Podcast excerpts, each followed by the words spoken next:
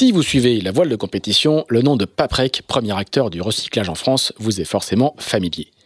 Sponsor depuis deux décennies de marins engagés dans les plus grandes courses, Paprec est désormais aussi partenaire principal de la Solitaire du Figaro et de la Transat en double Concarneau-Saint-Barthélemy, rebaptisée Transat Paprec, une transat qui va se courir en double mixte. L'entreprise n'investit pas dans la voile par hasard, c'est le fruit d'une tradition familiale Jean-Luc Petit-Huguenin, le fondateur, découvre la voile sur un First 235. Sébastien, son fils aîné, directeur général du groupe, le convertit à la course, fêtant même ses 40 ans en participant à la solitaire du Figaro en 2018. Mais si Paprec s'affiche aujourd'hui dans la voile de compétition, ce n'est pas qu'à cause de la passion des patrons, c'est aussi parce que les valeurs de la course font écho à celles du groupe, la ténacité, l'humilité, l'adaptabilité. Des qualités indispensables à terre comme en mer.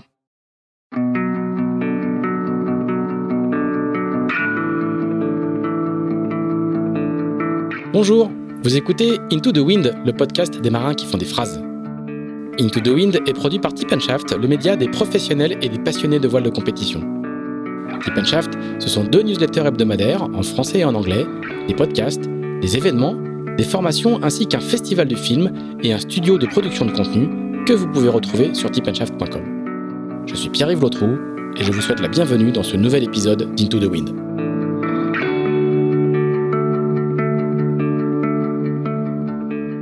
Bonjour Fred Dutil. Bonjour Pierre-Yves. Eh ben, merci de nous recevoir. Cette fois-ci, je ne vais pas dire nous recevoir, puisque les deux émissions précédentes, on les avait faites euh, chez moi.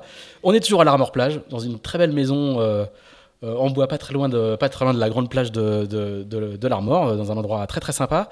Merci de nous recevoir pour ce nouvel épisode d'Into the Wind.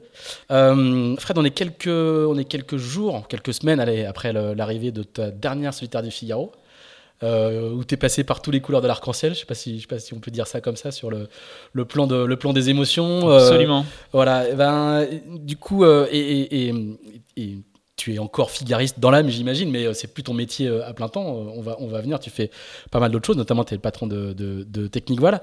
et ben qu'est-ce qu'on fait après une solitaire comme celle-là? On était revenu au bureau dès le lendemain.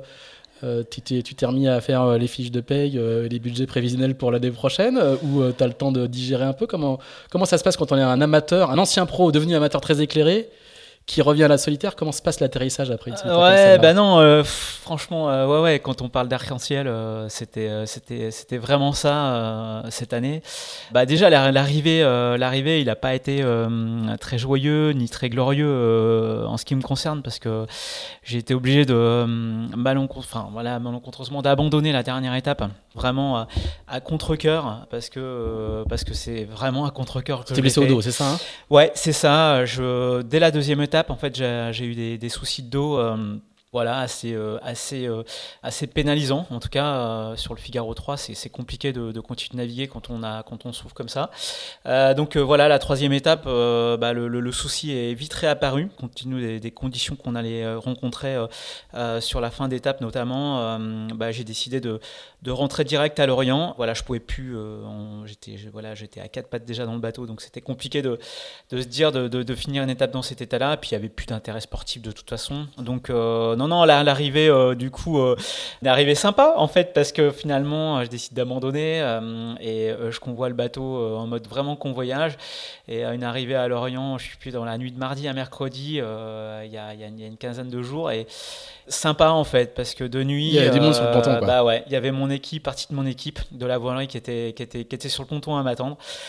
Donc en fait en vrai euh, pas mal pas mal d'émotions, pas mal d'émotions et, euh, et puis ça permet d'avaler aussi un petit peu la Valda, d'avoir des gens qui, euh, qui, qui, soutiennent ça. Et, euh, et donc donc voilà. Donc non non après quelques examens médicaux dès le lendemain une bonne prise en charge par l'équipe de Carpap, on a vraiment de la chance d'avoir des équipes médicales qui pas loin d'ici en plus, ouais, hein, qui, bout de la rue, à côté qui bah, qui suivit déjà la solitaire du Figaro parce que le médecin de la course était fait partie de l'équipe de Carpap et donc elle m'avait déjà euh, conseillé pendant la deuxième étape en termes de, de, de, prescription médicamenteuse euh, sur, sur ce qu'il fallait prendre.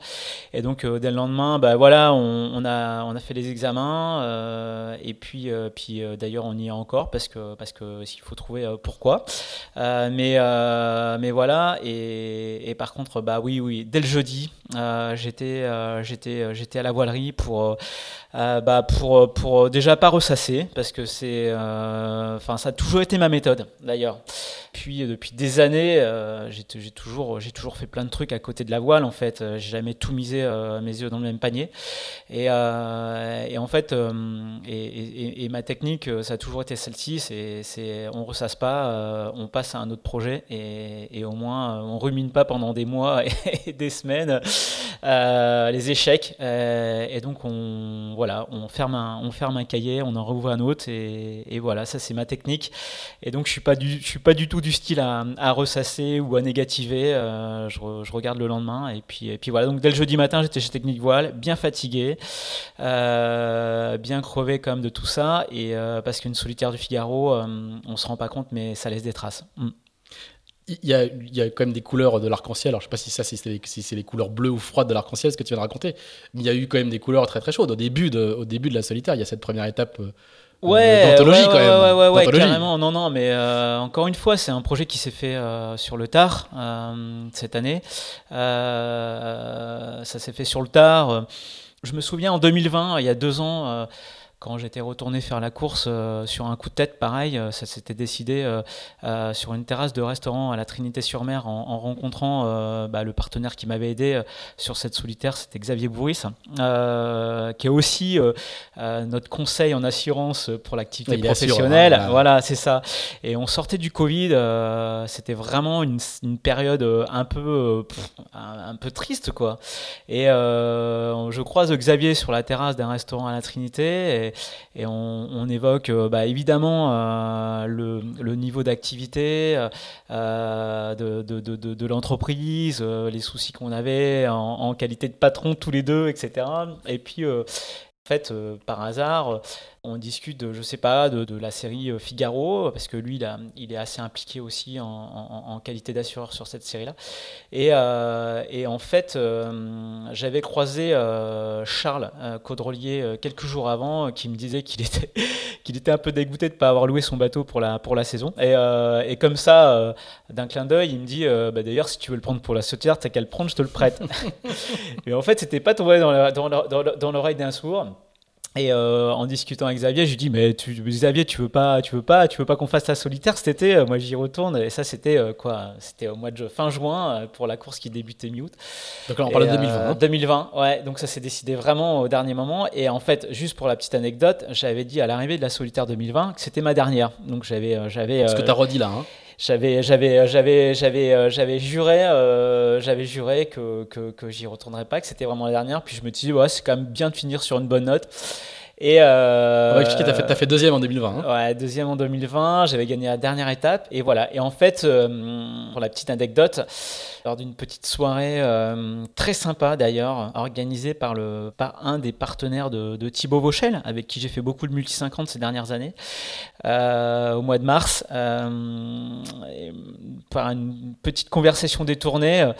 Cette personne qui s'appelle Georges m'a dit mais toi Fred tu fais quoi maintenant? C'est quoi tes projets en voile, etc. Je lui dis, bah non, mais moi, tu sais, Georges, maintenant, euh, voilà, c'est. Euh, l'idée, c'est déjà d'essayer de, mener à bien l'entreprise. La, euh, et, puis, et puis voilà, il me dit, mais tu referais pas une petite solitaire du Figaro? C'était sympa il y a deux ans et tout. Je lui dis, bah.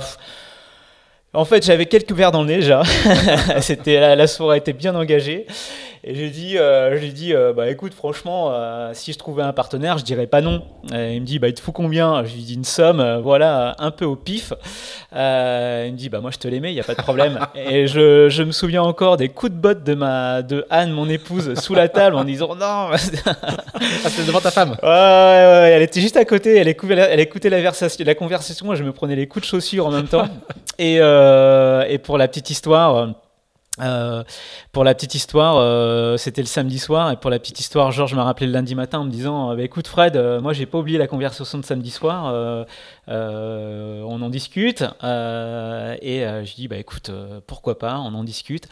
Et, et ce fameux Georges, qui est aussi actionnaire du journal des entreprises, voilà, m'a motivé pour y, retourner, pour, pour y retourner, mais j'avais pas besoin d'être beaucoup motivé en fait. L'appel le, le, du pied a, bien, a bien marché. Et, et voilà. Mais après, c'est vrai que pour revenir à l'édition, à la dernière édition, bah, le niveau de préparation a été, a été, a été light, encore une fois, vu l'activité que j'ai à côté. Euh, je m'y suis vraiment pris tard. Pas beaucoup d'entraînement, pas beaucoup d'entraînement physique euh, qui, qui, permet de naviguer euh, correctement sur ce bateau-là. et voilà, une super première étape avec un super coup stratégique encore pour descendre de l'Irlande qui m'a qui, qui permis de gagner l'étape sur, sur en tout cas sur le sur le papier. malheureusement pas sur le pas sur le tapis vert parce que j'ai j'ai eu un petit problème de, d'arbre d'hélice, euh, enfin c'est pas d'arbre d'hélice, hein, de plomb, de scellé voilà, sur, le, sur l'arbre d'hélice qui a sauté euh, euh, bah, dès le départ en fait. Il faut juste expliquer, hein, c'est, les plombs permettent d'être sûr que les marins ne, n'embrayent pas le moteur en, en fait, en, en, Figaro, on a, on a la capacité de pouvoir embrayer la marche arrière pour pouvoir retirer des objets dans la quille, parce qu'on a une quille qui nous permet pas... qui est très droite. qui est très très droite, donc qui accroche beaucoup d'algues, des pas mal de pas mal de problèmes. Donc en fait, on a on a euh, pour la petite histoire la première année du Figaro 3, euh, euh, le, directeur de course après après la course a alerté la classe en disant moi je refais pas une deuxième solitaire que, comme ça parce que tous les mecs l'appelaient la nuit pour plonger quoi. Mmh. donc il a dit faut qu'on trouve une solution pour un pour la sécurité des, des skippers et leur permettre de retirer des algues d'une façon ou d'une autre parce que parce que c'est compliqué. Donc en fait ils ont trouvé un système je crois que c'est Tanguy Turquet qui a trouvé un système intelligent euh, qui fait qu'on fait, on met un écrou sur l'inverseur euh, l'inverseur du moteur qui permet d'embrayer la marche arrière mais pas la marche avant. Et en fait, cet écrou-là, en fait, on le visse une fois qu'on est sorti du port. Euh, et on a un jaugeur, enfin ce qu'on appelle un plombeur, qui vient à bord et qui met une scellée en plastique sur, sur, qui passe dans un trou de l'écrou pour être sûr qu'on puisse pas enlever l'écrou pour ne mhm. pas avoir à embrayer la, marche, avant. Et, euh, malencontreusement, euh, cette scellée, euh, elle a certainement été euh, trop serrée au départ. Elle s'est rompue en fait quelques minutes après le départ parce que je m'en suis aperçu une demi-heure après, après, après le départ. donc quand tu passes la ligne, tu sais qu'il y a. Donc en fait, moi je savais déjà en passant hmm. la ligne que j'allais me prendre une pénalité puisque les règles sont assez bien écrites là-dessus. Il y, a, il y, a un minimum et le minimum c'est 5 minutes par tranche de 100 000. donc j'avais déjà fait le calcul dans ma tête. mais voilà, j'étais J'étais hyper content de gagner l'étape sur l'eau parce que bah parce que c'est déjà. Je m'étais même mis euh, à l'honneur de la gagner sur l'eau euh, en me disant bah au moins ça sera ça ce sera fait et même si je la gagne pas sur le sur le voilà sur le sur le, sur le classement euh, papier, bah, au moins ça, ça, ça sera fera une, étape propre. Voilà, donc c'était un super moment, en tout cas de, de, franchir la ligne en premier. et puis de commencer la solitaire du Figaro comme ça, en arrivant encore un peu comme un cheveu sur la soupe, bah, c'était canon. Quoi. Et tous les petits jeunes du Figaro, là, parce qu'une bonne partie de, ta génération n'est plus présente sur la non. solitaire, non, non. ils ont dû se dire Putain, mais les vieux, on, s'en débarrassera bah jamais. Bah non, c'est-à-dire que c'est vrai que cette année, il y a eu vraiment un vrai euh, un vrai renouvellement de la flotte euh, sur, la, sur la solitaire, ce qui est, ce qui est plutôt très bien d'ailleurs. C'est, chouette de voir euh, tous ces jeunes arriver. Il y a vraiment une génération intermédiaire même qui a, qui pu hein, sur le circuit. Il y a vraiment une tranche de très très jeune. Euh, donc ça c'est le côté rassurant pour la, pour la classe euh, et pour la course au large aussi. Euh, des jeunes qui sont ultra sympas, ultra entraînés, ultra motivés et qui restent quand même pour la plupart vachement respectueux de, de, de, ouais, de, de l'ancienne génération. ouais, c'est ça. Et, et même on sentait bien que c'était c'était presque. Euh, enfin, ça leur faisait plaisir à Nantes euh, pour discuter pas mal avec eux, etc. Puis pour les avoir comme clients aussi. On sentait que ça leur faisait plaisir aussi d'avoir euh, un taulier qui était là encore cette année. donc voilà, non, non, je pense que tout le monde était content. Alors évidemment, c'est vrai qu'encore cette étape-là, je la gagne pas parce que j'allais vite ou parce que j'ai prouvé que j'allais que je naviguais bien en début d'épreuve parce que j'ai quand même fait quasiment 80% de l'étape entre la 20e et, le 20 la 25e place. Mais, euh, mais voilà, encore une fois, ces étapes, euh, la solitaire, elle a changé de, aussi de, de, de, format de course. Quoi, hein. mmh. Là, on se tape des étapes de plus de 600 000 maintenant, euh, donc ça, c'est dur, c'est long. Euh, ce qu'il faut bien se rendre compte qu'une étape de 600 000, c'est euh, un fastnet, quoi, hein, un fastnet euh, aller-retour. Sauf qu'il il y, y, a trois étapes comme ça enchaînées, coup sur coup. Donc c'est des étapes longues. ce qu'il faut savoir, c'est qu'en fait, nous, sur la solitaire du Figaro, on est encore en mode midi sur la partie information météo. C'est-à-dire qu'on n'a on a pas de de capacité à, réactualiser nos bulletins météo euh, euh, et, les fichiers. Donc on n'a pas de moyen de télécharger des fichiers récents à bord. Euh, on a un bulletin météo qui est préparé ben, par, par, le météo consulte là, qui nous diffuse tous les jours. Mais c'est juste un bulletin oral qui nous décrit les systèmes, etc. Mais, mais vraiment, donc voilà, au bout, de, au bout de 4 jours de mer, ça devient comme assez entre guillemets aléatoire, si on peut dire. Et les, différents scénarios qu'on a travailler avec les routeurs en amont euh, de l'étape, eh ben, c'est là qu'il faut prendre des décisions. Et, c'est vrai que ce scénario euh, de passer à l'ouest d'Assili euh, pour aller chercher l'extérieur, l'ouest du front en fait, qui, est, passait sur nous, qui était un peu stagnant, c'est un scénario qu'on avait bien travaillé avec les routeurs au départ. et moi, c'est l'option que j'ai choisie, qu'on choisit peu de, peu, de, peu de coureurs parce qu'ils étaient un peu tous ben, en grappe. Et c'est vrai qu'on dit toujours que quand on ne sait pas, ben, il vaut mieux rester dans le peloton. et moi, j'ai eu cette opportunité de prendre cette option-là qui, a été, qui a été super payante. Donc, euh, non, non, c'est des très très bons moments. C'est vrai de, faire une option comme ça euh, sur, euh, sur des courses comme la solitaire, c'est c'est rare, c'est rare sur cette course-là de, de, voir des options mm. marquées. donc, quand ça paye, c'est chouette, quoi. Mm. Alors, on va, on va revenir, on va, on va parler longuement de la solitaire, hein, parce que ça a été un, un pan de ta vie très important. Mais, et c'est une chose assez rare, on va plutôt parler de planche à voile au début. Parce, que, que t'es un planchou quand même, hein. c'est comme ça qu'il faut. C'est là que tu viens. Alors, euh, on, va, on, va, faire notre flashback habituel. Je vais, je vais, je vais devoir dire ton âge au, au, passage. Hein. Tu es né en, en, octobre 73 euh, à 40 ans, donc tu es normand au départ. Hein. T'es pas, pas, pas, breton. je suis le petit vilain de la famille parce que euh, mon, mon, grand frère et mes deux grandes sœurs sont nés à Brest. Ah.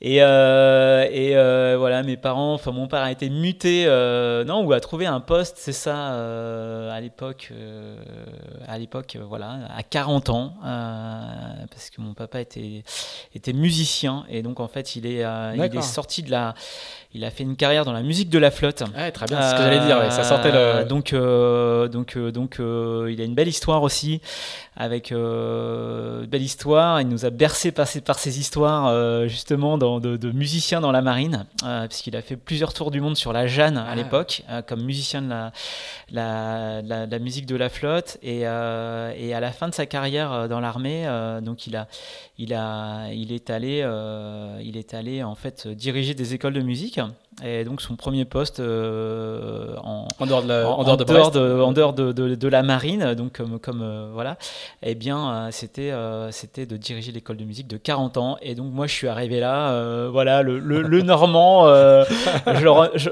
je, leur en veux quand même parce que de ne pas être un vrai breton, c'est comme ça me suit, hein. ça fait mal, ça me suit. Hein. Alors du coup, c'est quoi le début de l'histoire? C'est du coup un papa militaire dans la marine qui du coup fait du bateau et qui, qui transmet sa passion. C'est quoi le Ouais, c'est ça. L'étincelle et C'est ça, ben. Euh, vraiment, euh, non, non, tout, tout, tout, voilà, une maison, une maison de vacances en Bretagne euh, depuis qu'on est tout petit. évidemment. Plutôt Bretagne Nord, hein, Bretagne Nord, ouais, Binic, Binic, la baie de Saint-Brieuc. Donc c'est entre Saint-Quay et, Saint-Brieuc. où papa, il a toujours eu un, petit bateau. au départ, c'était un dériveur, un dériveur. D'ailleurs, c'est marrant parce que hum, quand je regarde les photos de ce dériveur-là on aurait juste envie de refaire le même en plus gros aujourd'hui pour faire un vrai beau bateau euh, avec un, un avant euh, SCO, tu ah vois, euh, à Bouchain. Euh, et donc, donc vraiment un, super, un super beau bateau, mais qui ressemble un peu, tu vois, un, un fireball un peu plus gros.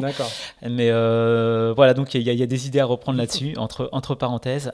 voilà, et donc, et donc après un bateau de croisière, voilà, sur lequel on a passé bah, quasiment tous nos étés.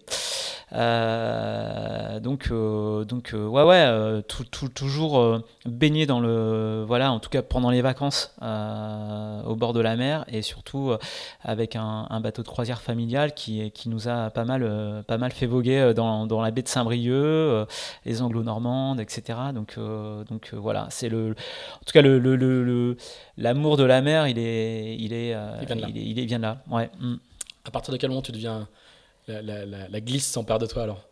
Alors la glisse, bah ouais, ouais, ouais. Donc euh, non, non, ouais. Donc euh, en fait, euh, en fait, il y a d'abord eu l'optimiste familial qui est passé un peu de main en main entre entre entre mes frères et, et, et, mes sœurs et moi-même. ce petit bateau-là, l'optimiste, je m'en souviens encore parce que je l'avais repeint, hein, je l'avais repeint, on l'avait repeint et on avait une tête de Popeye derrière. Et voilà. Et donc je naviguais tout seul avec ce avec ce truc-là et euh, ça, c'était euh, évidemment dans les années, euh, dans les années 79-80, quoi. Et 79-80, il y a la planche à voile qui est arrivée dans les supermarchés à l'époque, hein, parce qu'on on, on, a trouvé à l'époque, c'était au Mammouth, Mammouth du coin, il y avait des planches à voile à vendre. Et, et donc mon frangin, qui est, qui est mon aîné, qui a, qui, a, quasiment 8 ans de plus que moi, et ben en fait, il a, il a commencé un des pionniers à faire de la planche à voile. Euh, au départ, on habitait à, à Granville. Et, euh, et, donc, en fait, euh, donc je l'ai regardé faire de la planche à voile pendant, pendant deux ans, avec, avec pas mal d'envie. Et puis, évidemment, à cette époque-là, c'était euh, euh, l'époque de, ouais, ça, explosé ce sport. C'était un truc de fou. Euh, et donc ça faisait rêver quoi. Et, en fait, bah moi le problème c'était que à l'époque tout était bien lourd. Hein. Les planches étaient lourdes, les gréements étaient étaient il n'y avait pas de gréement enfant. et je me souviens pendant un été là, on était en croisière à Bréa. Et, euh, euh, et, on était. Euh, donc mon frère avait pris sa planche à voile sur le bateau. Donc il naviguait, il naviguait, il naviguait. Et à l'école de voile de Bréa, il y avait, il y avait eu des premiers précurseurs. je me souviens où ils avaient coupé euh, des mâts, des mâts et recouper des voiles pour faire des gréements adaptés à, des, enfants. Voilà. Et, euh, et donc en fait, euh, je tannais mon, je tannais mon père de toute façon. et en fait, justement, mon père avait, avait réussi à leur racheter un gréement et qu'on avait adapté sur la, sur la planche de mon, frère. Et, euh, et j'ai commencé comme ça à l'âge de, de, 9 ans, 9-10 hein, ans, euh, où il avait attaché un bout d'une cinquantaine de mètres au bateau. Et, euh, j'ai appris la planche comme ça tout seul, euh, avec quelques conseils de mon, de mon frère, mais euh, attaché au bateau. Et, et, voilà. Et puis, et puis à un moment donné, quand il a senti que j'arrivais à faire des demi-tours, et puis je râlais parce que j'étais attaché au bateau, donc à chaque fois que je virais de bord, j'étais obligé de lever le pied. Enfin bon, c'était galère. Il a, voilà, ils m'ont laissé partir. Et, donc pour la petite anecdote, j'étais un des premiers gamins à faire de la planche à, cette époque-là parce que parce qu'il n'y avait pas encore d'équipement spécifique. Euh, donc, euh, donc voilà, donc la planche, ça a été, euh, bah, ça a été, ça a été ma passion pendant, pendant, pendant pendant bah, jusqu'à mes 14-15 ans, où évidemment mes cahiers de classe étaient, étaient plus remplis de dessins de voile, de planches, de, planches que que d'exercices de maths pour la petite histoire. Et, et en fait, bah, je, j'étais complètement complètement euh, attiré par ce truc-là. Évidemment, il n'y avait pas un seul Wind qui sortait dans les, dans les kiosques sans que j'aille l'acheter. Euh, donc, euh, la bibliothèque de Wind qui date de 1980. Je crois que chez mes parents, j'ai tout gardé. Donc, j'ai un stock de malades. Enfin, bref, c'est que des bons moments. C'était pour moi, ça, ça, reflète plein de trucs. C'est les années c'est les années fun, quoi. C'est mhm. vraiment les années fun, euh, euh, les années où, euh, où, où, on arrivait encore à, descendre. moi, je descendais avec mon chariot à 11 ans. voilà euh, mes parents me laissaient, il n'y avait pas d'insécurité, euh, on se posait pas la question de savoir euh, si on allait se faire agresser par quelqu'un. Enfin bref, c'était euh, l'insouciance totale. et puis et puis ouais, des potes, des copines, les couleurs fluo. Enfin voilà, ouais ouais ouais ouais ouais. Et donc en fait tout ça c'est des souvenirs de dingue, des après-midi de dingue à rentrer le soir complètement éclaté de fatigue après des des heures et des heures de nave. donc, bah, ça, c'est des souvenirs inoubliables. Et donc, voilà. Et donc, en fait, juste pour, pour la petite histoire, c'est qu'en fait, euh, moi, j'ai pas fait de régate parce que, pareil, le circuit de régate en planche, il n'était pas très. en tout cas, ça commençait vraiment à s'organiser. Ce qu'il faut bien t'expliquer, c'est que quand tu parles des années fun, on parle de fun board, donc les planches les planches qui glissent et qui partent au planning. Et à côté, il y a une discipline olympique qui est la planche à voile, la Wing Glider en 84, etc. Et une planche qui, elle, est très différente, qui est creuse, qui est, ouais. qui est bah, des deux légères. Ouais, c'est ça, c'était les époques de la, de la planche open encore. Voilà, c'est ça, c'est la planche open. Donc là, c'est de la voile blanche et du flotteur blanc. On n'est pas du tout dans le fun. Non, c'est carrément deux mondes, deux mondes séparés hein, ah qui, y a, y a... et qui communiquent pas du tout. Hein. Bah, qui communiquent tout petit peu, quoi. Mais... en quelque sorte, quand même. Parce bah, dans que... Wind, je, lisais Wind à l'époque aussi. Ouais, une ou deux pages sur la planche olympique, pas beaucoup plus. Quoi. Non, non, c'est sûr que c'était vraiment. jamais la couverture. Euh, c'était vraiment euh, une discipline un peu à part entière, mais c'était euh, c'était la discipline qui représentait les jeux. Mm. Donc, euh, donc, euh, donc voilà. Et en fait, euh, moi, en gros, j'ai pas, pas fait de régate jusqu'à tard, hein, parce que ma première régate, j'ai dû la faire à 14-15 ans, par, le, par, le, par le pur hasard. Et, et, donc, ça a été vraiment une passion, vraiment un loisir, en fait, pendant, pendant tout, mon, tout, mon début d'adolescence. Et, et, comment tu switches alors à la, à la planche régate? Ouais, alors c'est vraiment encore le, enfin c'est un, un, hasard total, c'est que euh, je, donc en fait, on, habitait à Granville, on a déménagé à Caen, euh, encore pour des raisons euh, professionnelles de, de, mes parents. Et en fait, nous, on faisait énormément de musique dans la famille. Enfin, moi, j'ai fait beaucoup, beaucoup de musique. Jusqu'à un, très bon niveau. et donc, en fait, j'étais vraiment occupé entre, un, l'école, deux, la musique, qui était quand même le, le, le sujet, euh, le sujet euh, sérieux de la famille. Euh, je faisais du trombone à coulisses. Ah voilà, et, euh, et, donc en fait, euh, j'ai fait euh, tout le cursus conservatoire, etc., etc. Donc j'étais vraiment destiné à une carrière de musicien, d'ailleurs ce qu'a fait mon grand frère et ma grande sœur, qui sont, qui étaient, voilà, qui sont, qui sont encore dans ce milieu-là. Et, et, donc en fait, ça me prenait énormément de temps. Donc en fait, la voile c'était vraiment un loisir pur et j'ai pas vraiment de, mais voilà. Mais en fait, en naviguant une fois à Ouistreham, je me souviens, je tombe sur enfin, il y a un monsieur qui vient, qui vient me voir euh, sur la plage en me disant euh, Mais donc, t'es pas mauvais, toi tu, tu, tu, veux pas faire des régates?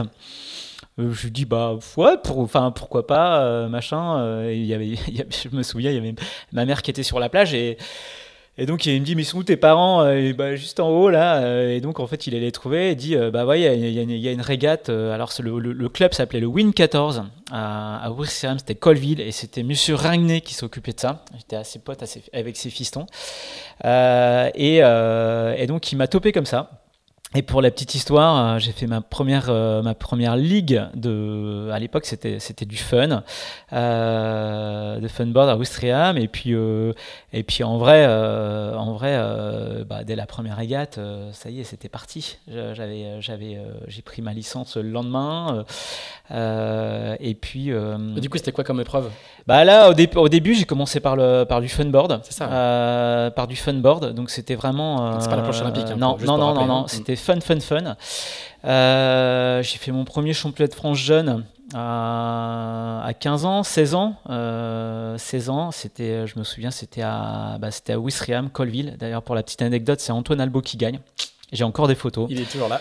J'ai encore des photos. Euh, épreuve de slalom, enfin super championnat à l'époque. Euh, c'était vraiment euh, top et ça s'est régaté. Et à l'époque, en fun, il y avait trois disciplines. Il y avait ce qu'on appelait donc la, la, la, le, racing. Donc c'était un parcours, course la course racing. Donc c'était sur des grandes planches à dérive où c'était des parcours avec un bord de près et un downwind pour pour descendre avec deux tours. Il y avait le slalom et il y avait les vagues. Et nous, les championnats de France jeunes, euh, il n'y avait que deux disciplines, c'était slalom et course racing. Et euh, moi, la planche à dérive, j'en avais jamais fait parce qu'en fait, euh, j'ai commencé sur une Saint-Val Maui, c'était une voile, une planche avec trois, trois ailerons derrière. j'avais jamais pratiqué. Et en fait, je me souviens que quelques jours avant le championnat, comme il fallait qu'on s'entraîne un tout petit peu, on m'a prêté une planche comme ça. donc on m'a appris à avancer le pied de main, remonter à la dérive, machin. Je me prenais des sous la voile, j'y arrivais pas du tout. Et en fait, pour la petite histoire, c'est sur, sur cette épreuve-là que, que j'ai mieux, mieux marché sur ce championnat-là. Euh, et, euh, euh, et, ça m'a plu, ce côté un peu régate avec le bord de près, le départ, etc. C'est une découverte totale. Quoi. Ouais, ouais, carrément. Et je trouvais ça presque plus sympa que le slalom où il fallait juste faire des allers-retours. et ça, ouais, voilà, ça m'a plu, je trouve ça intéressant. Euh, et, et, voilà. Et après, euh, dans, le même, dans le même laps de temps, euh, donc il y avait le funboard, il y a une discipline qui est assez vite apparue, qui était qui était la raceboard à l'époque. C'était vraiment une discipline avec des planches à dérive, quoi. voilà. Et, et, donc du coup, l'année d'après, moi j'ai fait, j'ai fait les, et, et c'était assez organisé cette discipline-là parce qu'il y avait des entraînements avec, avec déjà des des centres d'entraînement, euh, voilà. C'était dans la logique fédérale en fait, exactement, dans le Exactement, pas. tout à fait. Euh, et donc, euh, moi, j'ai pu participer à des entraînements assez, assez vite derrière. Et puis, et puis voilà, l'été 80. 80, 80, 89, 90, j'ai participé au championnat de France raceboard, championnat du monde raceboard. Ah, très très vite ça rentre. Quoi. Ouais ouais, c'était c'était voilà encadré à l'époque par par euh, un entraîneur euh, qui m'a beaucoup appris euh, sur le plan perso et sur le plan sportif qui s'appelait Yvon Furet qui est toujours qui est toujours dans les Côtes d'Armor. et en fait, bref, pourquoi, pourquoi les Côtes d'Armor? Parce qu'en fait, quand, quand, quand, je rentrais, quand, quand, on était en vacances, du coup, bah, je pouvais participer aux stages, à différents stages, et, et c'est vraiment là que j'ai accroché, en fait, plus que, plus que pendant l'année. Euh, et, voilà, des, bons résultats euh, directement euh, qui ont fait que tout doucement, en fait, j'ai switché du fun. Un aussi parce que j'avais pas trop le gabarit pour faire du fun. Il faut plutôt des armes à glace. Hein. C'est ça, je suis pas très grand. voilà, donc en fait. c'est plutôt le, format Antoine Albo, quoi. Ouais, et donc en fait, moi j'étais vraiment bah, plus, bah, en tout cas, plus performant en raceboard de fait de mon gabarit. Et, euh, et, donc en fait, euh, voilà, ça s'est un tout petit peu, euh, tout doucement tourné vers ça. Euh, et, euh, voilà. Et après, bah, la logique, en fait, s'est faite assez naturellement. Ou de la raceboard, quand on était bon en raceboard, et ben tout de suite, on, nous mettait la, main, sur le sur le paletot pour pour intégrer les pôles d'entraînement. et là, du coup, c'était la planche qui, représentait les jeux. C'était à l'époque de la Lechner, donc c'était une planche open. Euh, et donc, euh, bah, très très vite, euh, je suis passé sur ce support-là, où là, c'est vraiment de la planche, mais avant tout de la régate, quoi. Euh, c'est un gros flotteur, hein, c'est un creux, ouais. qui plane pas, enfin qui peut planer au portant. Bah si, ça va, ça va, ça, ça allait vite au portant, mais, dire, c'est pas une carène plate. non, mais c'était ultra, rond, quoi, ultra technique, ultra technique. Enfin, il faut savoir, c'est qu'une carène ronde, en fait, quand on monte dessus, l'équilibre, il est, il est, il est, il est, zéro, c'est zéro, quoi. Et donc, bah, c'est des super planches parce qu'on naviguait sur la tranche, donc il faut vraiment avoir des angles de gîte pour pour que ça fonctionne bien. Et après au portant, c'est pareil, il y avait, il y avait vraiment des techniques pour, pour, faire, euh, pour faire avancer les plans. Donc très très technique, assez physique. Et, euh, et surtout, euh, c'est des planches qui viraient super bien, qui remontaient bien auprès. Et donc, en fait, euh, tout le côté stratégique, tactique était déjà très important sur ce support-là. Euh, en gros, euh, on pouvait faire 10 virements sur un bord de près, c'était payant.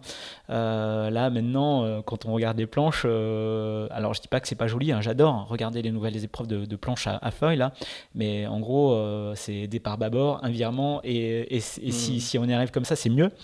Non, à l'époque, c'était vraiment, il fallait choisir son côté de la ligne, le petit refus virer dedans, l'exploiter, parce que ça accélérait pas vraiment comme planche en fait. Donc c'était intéressant. Donc, euh, je, voilà. Je, traduis, hein, c'est une culture de la tactique et stratégique qui va beaucoup te servir après. Et eh ben voilà, qui, euh, qui là où tu construis ton savoir-faire de régatier. Exactement. Donc euh, donc voilà, donc voilà. C'est vrai que c'est voilà premier championnat. Je me souviens en fait de la première Coupe de France que j'ai fait en, en. C'était en 80, 91 à Brest. Et c'était euh, c'était quelques mois avant les Jeux. de, de Barcelone. donc c'était même pas en 91, c'était en début 92, c'est ça. il faisait un froid de canard, enfin voilà, un temps à grain avec de la grêle, etc. Et je me souviens qu'on faisait des manches dans, dans, dans 35 nœuds dans la rade de Brest. Et j'en avais mais bavé, bavé pour finir les manches. C'était vraiment euh, un truc de fou. Et, euh, euh, et, et, et, on avait fait une soirée dans un bar à Brest et il y avait déjà toute, la, toute la clique de l'équipe de France qui, qui, était en soirée. Ils étaient là avec Franck David. Enfin voilà, enfin les, les, gars que je regardais déjà dans les magazines déjà depuis pas mal de temps. Michel Quintin, c'est évidemment quand j'en parle personne ne va connaître. Mais euh, mais euh, il y avait Jean-Pierre Kelbert qui, qui, traînait encore ses guêtres, qui était, mhm. qui était encore en équipe de France à cette époque-là. Qui est le constructeur de JPK aujourd'hui. Euh, ouais, c'est ça, exactement. qui, qui, qui, est un très bon régatier aussi, par ailleurs. Et en fait, bah, tous ces, tous ces gars-là, évidemment, pour moi, c'était, le, le, high level, quoi. Et puis, et, donc, c'était impressionnant, en tout cas, de, de les fréquenter. et et t'avais 18 ans, enfin 19 ans. Ouais, j'avais, j'avais tout juste 18 ans parce que, parce que, parce que c'était un, de mes premiers déplacements avec mon, mon, J5 que j'avais acheté pour dormir dedans. Euh, J5 euh, que j'ai gardé euh, pas mal de temps. j'en ai des bons souvenirs d'ailleurs avec ce J5. mais bon, bref. non, enfin, bon, voilà, tout ça pour dire que c'est un tout. C'est-à-dire que. Il y a l'aspect il y a l'aspect bah, découverte de la vie euh, des super années où euh, bah, évidemment euh, on vit par la, par la compétition, par une passion, par la compétition. autour de ça, évidemment, il y a plein d'anecdotes, il y a plein d'histoires. Vit euh, presque dans un rêve, hein, parce que, parce que euh, voilà, même si euh, il y a le côté étude d'un côté sur lequel on a une petite pression familiale, bah, tout le reste, il y a quand même, il y a quand même, y a, et puis c'est vrai que on a eu de la chance parce qu'on a été super encadré, les, centres d'entraînement, que ce soit Brest, etc. Il y avait, il y avait quand même une émulation de, de malades à cette époque-là. Il y, a une école française de la planche à voile. Hein. Ah ouais, ouais, ah ouais, ah ouais les Français sont très forts dans, la discipline. Hein. Carrément. Ça, posera toujours des problèmes. On va y venir pour la sélection. La sélection. sera toujours très serré. Et donc, en fait. Euh, c'est vraiment des années, euh, quand on y repense, où on a eu énormément de chance de vivre ça, parce que c'est, on était bien encadré, on était aidé. Euh, on ah, tu, vis de quoi à l'époque? T'es étudiant? Es, Ouais, c'est ça, étudiant, étudiant, et du coup très très vite à l'époque quand tu as le statut de sportif de haut niveau, enfin c'est c'est incroyable le nombre d'aides qu'on pouvait, euh, qu'on pouvait avoir, et à la fois par les départements, euh, par les ligues, euh, par, par des, partenaires privés à l'époque qui, qui étaient assez, assez motivés pour, pour, pour aider des jeunes comme moi. donc, donc, donc finalement, on arrivait assez facilement, même sans moyens extérieurs, parce que moi j'ai des parents qui sont qui n'avaient pas les moyens de, en tout cas, de m'aider pour, pour ça. Bah, j'ai réussi tout seul à, à subventionner mes besoins, euh, mes besoins pour, pour participer à des championnats, m'acheter du matériel. Euh, d'ailleurs, le matériel, il était euh, prêté par les clubs, les, départements. c'est, voilà, donc on a, on a eu énormément de chance de vivre avec, dans, dans, ces années-là où c'est, je pense qu'aujourd'hui c'est, c'est aussi bien encadré, mais, mais c'est peut-être, c'est peut-être, voilà, en tout cas sûr qu'on a découvert la vie, quoi. C'était euh, c'était des années de, de, de, malade. Bah, à l'époque, entre Rennes et Saint-Brieuc et, euh, et, Brest pour les entraînements. Euh, tu, fais des, tu, fais des, études, des, études, de quoi pardon? De STAPS. Ouais, voilà, Donc, donc en fait, après mon après après en fait mon bac et, et comment dire et mon et mon prix de conservatoire que j'ai eu à 17 ans à Caen, je dis à mes parents bah en fait en vrai moi je vais faire de la planche à voile quoi. Donc euh, conseil familial. donc voilà, donc en fait, euh, donc en fait, bah voilà, je suis parti en Staps à Rennes et, euh, et, puis à côté de ça, il y avait le club de Saint-Brieuc qui, qui dans lequel j'étais licencié et qui et qui m'a qui m'a qui c'est pas c'est ma deuxième famille quoi. Hmm. C'est ma deuxième famille. qui m'a qui m'a encadré, qui m'a entouré, où on a passé tous nos vendredis et samedis soirs là-bas. et puis voilà, et puis les pôles d'entraînement sur lesquels on était obligé de se greffer pour, pour, pour, pour pouvoir bénéficier des structures, des structures en place. Et, et, voilà, donc non, non, bah voilà, cette Coupe de France, je m'en souviens encore parce que parce que parce que je suis ressorti de là déçu parce que j'avais pas bien marché mais à la fois euh, euh, surmotivé euh, parce que de se confronter à l'équipe de France à l'époque, etc., c'était génial. et donc en fait, voilà, donc une année passée à faire de la Lechner, la planche olympique, là, où, où les résultats n'avaient pas été très très bons parce que bah, je commençais juste et c'était un support très technique. Donc je me suis pris quelques bâches cette année-là. Ça m'a fait redescendre de, de, de, de, pas mal d'étages mais à la fois c'était une année euh, hyper riche en termes d'apprentissage. Et puis après les Jeux de Barcelone, euh, qui, qui ont été gagnés par Franck David. Euh, le support a changé, c'est passé en Mistral, donc c'était plus une, une planche raceboard sur lequel moi j'avais été plus formé en fait au départ. Et dès les premiers mois en fait de d'arrivée de, de, de, cette nouvelle planche olympique, qui était la Mistral, la Mistral Wine Design, euh, bah, les résultats en fait là pour le coup ont très vite suivi parce que parce que je connaissais déjà bien la planche. Euh, ils ont autorisé aussi. Euh, ce qu'il faut savoir, c'est que la, la, la, la, planche olympique, la Lechner, le pumping n'était pas autorisé. Le fait d'actionner la voile pour pour pour euh, bah, se créer du vent euh, et pour, pour, pouvoir accélérer ou partir plus vite au planning. À l'époque, c'était pas autorisé. Euh, enfin, c'était très compliqué à juger d'ailleurs parce qu'on avait le droit de pomper deux fois pour prendre une vague, mais pas plus. Donc, Ce qui vaudra, je crois, des déboires aux, aux coureurs français qui représentaient la France en 84. Ouais. Gilles Daguiro. Gilles qui avait sauté pour pumping. pumping. Exactement. Pour la petite histoire, c'est ça. Donc à un moment donné, ils se sont dit, de toute façon, c'est compliqué, trop compliqué à juger. Et donc en fait ils ont autorisé le pumping. Et, euh, et c'est vrai que ça ça a complètement révolutionné le sport aussi hein, de, la planche à cette époque-là où, euh, tout de suite euh, ben en tout cas les, individus qui avaient une capacité à, être en tout cas physiquement bon on sont très vite sortis du lot et, et ça a été mon cas parce qu'en fait dès les premières régates avec cette nouvelle planche là j'ai tout de suite voilà trusté les premières place les podiums. Et donc, je suis tout de suite rentré en équipe de France euh, dès, 93. Donc, euh, donc euh, assez, assez vite. En fait, ça s'est fait très rapidement. D'un niveau moyen en Lechner que j'avais, mmh. je suis devenu un des leaders dès le changement de la nouvelle planche. voilà, donc, donc en fait, c'est allé très très vite. Dans l'espace d'un an, je suis, je, suis, tout de suite rentré en équipe et du coup, ça, on change de dimension. Euh, euh, et là, tu te vis comme professionnel de la planche à voile ou de, ou de la voile Bah ouais, bah, quasiment parce qu'en fait, en vrai, euh, en vrai, le fait de rentrer en équipe, il y, y, a un sacré engagement. Mm. C'est-à-dire, il y a un, engagement, un engagement moral vis-à-vis vis-à-vis des, de, de, de, de, la Fédé, où en fait, ils te font comprendre que ils te sélectionnent, mais ils te sélectionnent pas pour pour une saison, deux saisons, trois saisons. Ils te sélectionnent pour une sélection au jeu. Euh, et qui mise sur toi et qu'il faut s'engager sur un, certain laps de temps. Euh, donc euh, tout de suite, ça te met un tout petit peu de, un tout petit peu, en tout cas de, pas de pression, mais mais tu sais, tu sais vite que tu es, parti pour trois ans finalement, parce qu'en 96, en 93, les Jeux c'était donc pour Atlanta, 96, donc tu, sais vite que tu vas, tu vas faire partie d'un cycle en fait. Donc, euh, donc euh, évidemment, euh, quand, quand, tu, quand, quand, tu, rentres dans un cycle comme ça, bah, tu te dis que c'est pas pour, pour six mois. Quoi. Hmm. Alors comment va se passer cette, cette sélection olympique là ben, la sélection, bah, la sélection, elle se passe super bien en fait. Mais c'est plus qu'une sélection parce qu'en fait, en vrai, de 93 jusqu'à 96, il y a trois saisons. Euh, il y a trois saisons.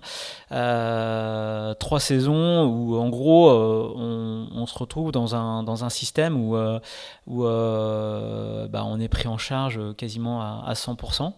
on, est, on vit par, par, enfin, de par les événements de la saison auxquels on va, on va participer. Donc, tout ce qui est semaine pré-olympique à l'époque où il y avait tout un circuit qui était assez bien en place. Euh, championnat d'Europe, championnat du monde. Euh, à l'époque, il y avait encore des Coupes de France. Bref, une saison euh, de compétition assez complète, hyper, hyper, intense. donc les temps morts, en fait, finalement, il n'y en a pas beaucoup. Euh, il n'y en a pas beaucoup. Euh, et, donc, euh, et donc, en fait, c'est plus même une, une, vie de groupe, puisque en équipe de France, à l'époque, on était nombreux. Je crois qu'on était 7 ou 8 gars dans l'équipe, et il y avait 4 ou 5 filles. Quoi. Voilà. Et donc, bah, c'était la colonie je, de vacances. Je cherche le, le sélectionné de, de, 96 en attendant. Mais ouais, ah bah, ouais, c'est Jean-Max de Chavigny. Jean-Max de Chavigny, exactement. Un, un Martiniquais. Exactement. Euh, Martiniquais ou Guadeloupéen? Martiniquais. Martiniquais. Euh, et en fait, euh, du coup, bah, c'est presque, c'est presque, c'est presque une vie de famille, hein, parce qu'en fait, on, vit ensemble pendant quasiment 8, 8 mois de l'année. Euh, de par les entraînements, euh, les compétitions. Euh, et en gros, bah, c'est un sport individuel, mais, mais on s'entraîne en équipe. Quoi. Donc, donc l'idée, et c'était la force de la France, c'était de prendre les meilleurs éléments, de les mettre ensemble avec un, avec un coach, et, et que bah, ces éléments-là, en fait, se, se, se, en tout cas, se se s'entraînent ensemble pour, euh, pour générer, euh, générer euh, un groupe qui soit, bah, qui soit un des meilleurs au monde en fait. Et, et, et, c'était la force de la France dans ces époques-là, où, et d'ailleurs ça l'est encore, c'est que l'émulation de groupe faisait qu'on était la, bah, la, meilleure nation, la, la, meilleure nation dans cette discipline-là. Avec sur ce paradoxe, c'est que du coup il faut coopérer en étant compétiteur, c'est ça. qu'il n'y en aura qu'un seul d'entre vous Exactement. Qui va aller au jeu, La règle du jeu, on la connaissait, c'est qu'il y aura un seul sélectionné à partir au jeu, euh, qu'il faut être capable de travailler en groupe. Euh, pour tirer le meilleur, euh, le meilleur de, des uns, des autres, et se dire que paradoxalement, c'est bien de donner pour recevoir. Donc, donc, donc ça, c'est quelque chose que j'ai vraiment appris avec l'Olympisme. C'est que en gros, euh, on, a un objectif perso mais, euh, mais on se rend compte que tout seul, euh, bah, c'est compliqué d'y arriver. Donc, euh, donc, donc ça, c'était, c'était la force à l'époque. Et c'est ce qui arrivait à vraiment bien inculquer l'entraîneur national à l'époque. C'était Jean-Jacques Dubois, qui, avait gagné la médaille avec Franck. Il avait déjà généré un esprit de groupe, quoi. Hein, vraiment un esprit. L'équipe de France était des potes. Et les mecs, ils, ils en avaient rien à faire de, du résultat final. quand ils s'entraînaient sur l'eau, tout le monde se donnait à, à 100%. Il n'y avait pas un mec qui, qui, était, qui était qui se disait euh, je vais pas donner euh, parce que euh, parce que voilà non c'était vraiment tout le monde se donnait. Il n'y avait jamais de tension parce qu'on sait on sait que le, choix de la sélection finale est toujours un truc un, moment compliqué à vivre pour bah, beaucoup de gens. C'est sûr dans les derniers mois etc tu sentais quelques uns voilà qui qui qui qui, qui ouais mais même pas en fait même pas. Enfin moi j'ai jamais ressenti et, et, en vrai non, non, c'était, en tout cas, c'était une vie, euh, une vie, euh, un apprentissage de dingue parce que, parce que, parce qu'il y avait, y avait des objectifs, euh, parce qu'on avait des objectifs individuels, c'est-à-dire que il fallait, il fallait rester en équipe, il nous fixait des challenges, donc il fallait, il fallait garder son rang en fait.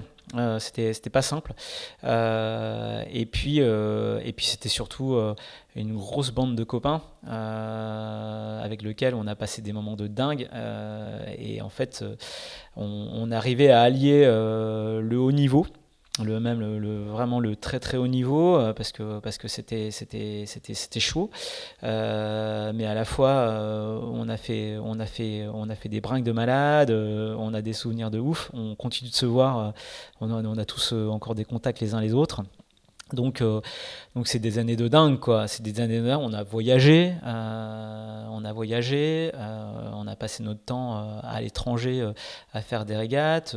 Enfin voilà, une culture de, de dingue, quoi. Donc, donc ça, c'est des années de vraiment de. Enfin, moi, j'estime que c'est vraiment de la chance d'avoir vécu ça, ouais. ouais. Donc voilà. Ah, du coup, tu n'iras pas au jeu, hein On va spoiler le, le Tyrannie à Atlanta. donc c'est Jean-Marc Savigny et je, je me souviens plus de qui est le sélectionneur olympique pour 2000. Eh ben 2000, c'est Alexandre Guyader euh, qui part au jeu. Euh, donc euh, ouais, c'est ça. Donc moi, 96, je suis pas sélectionné.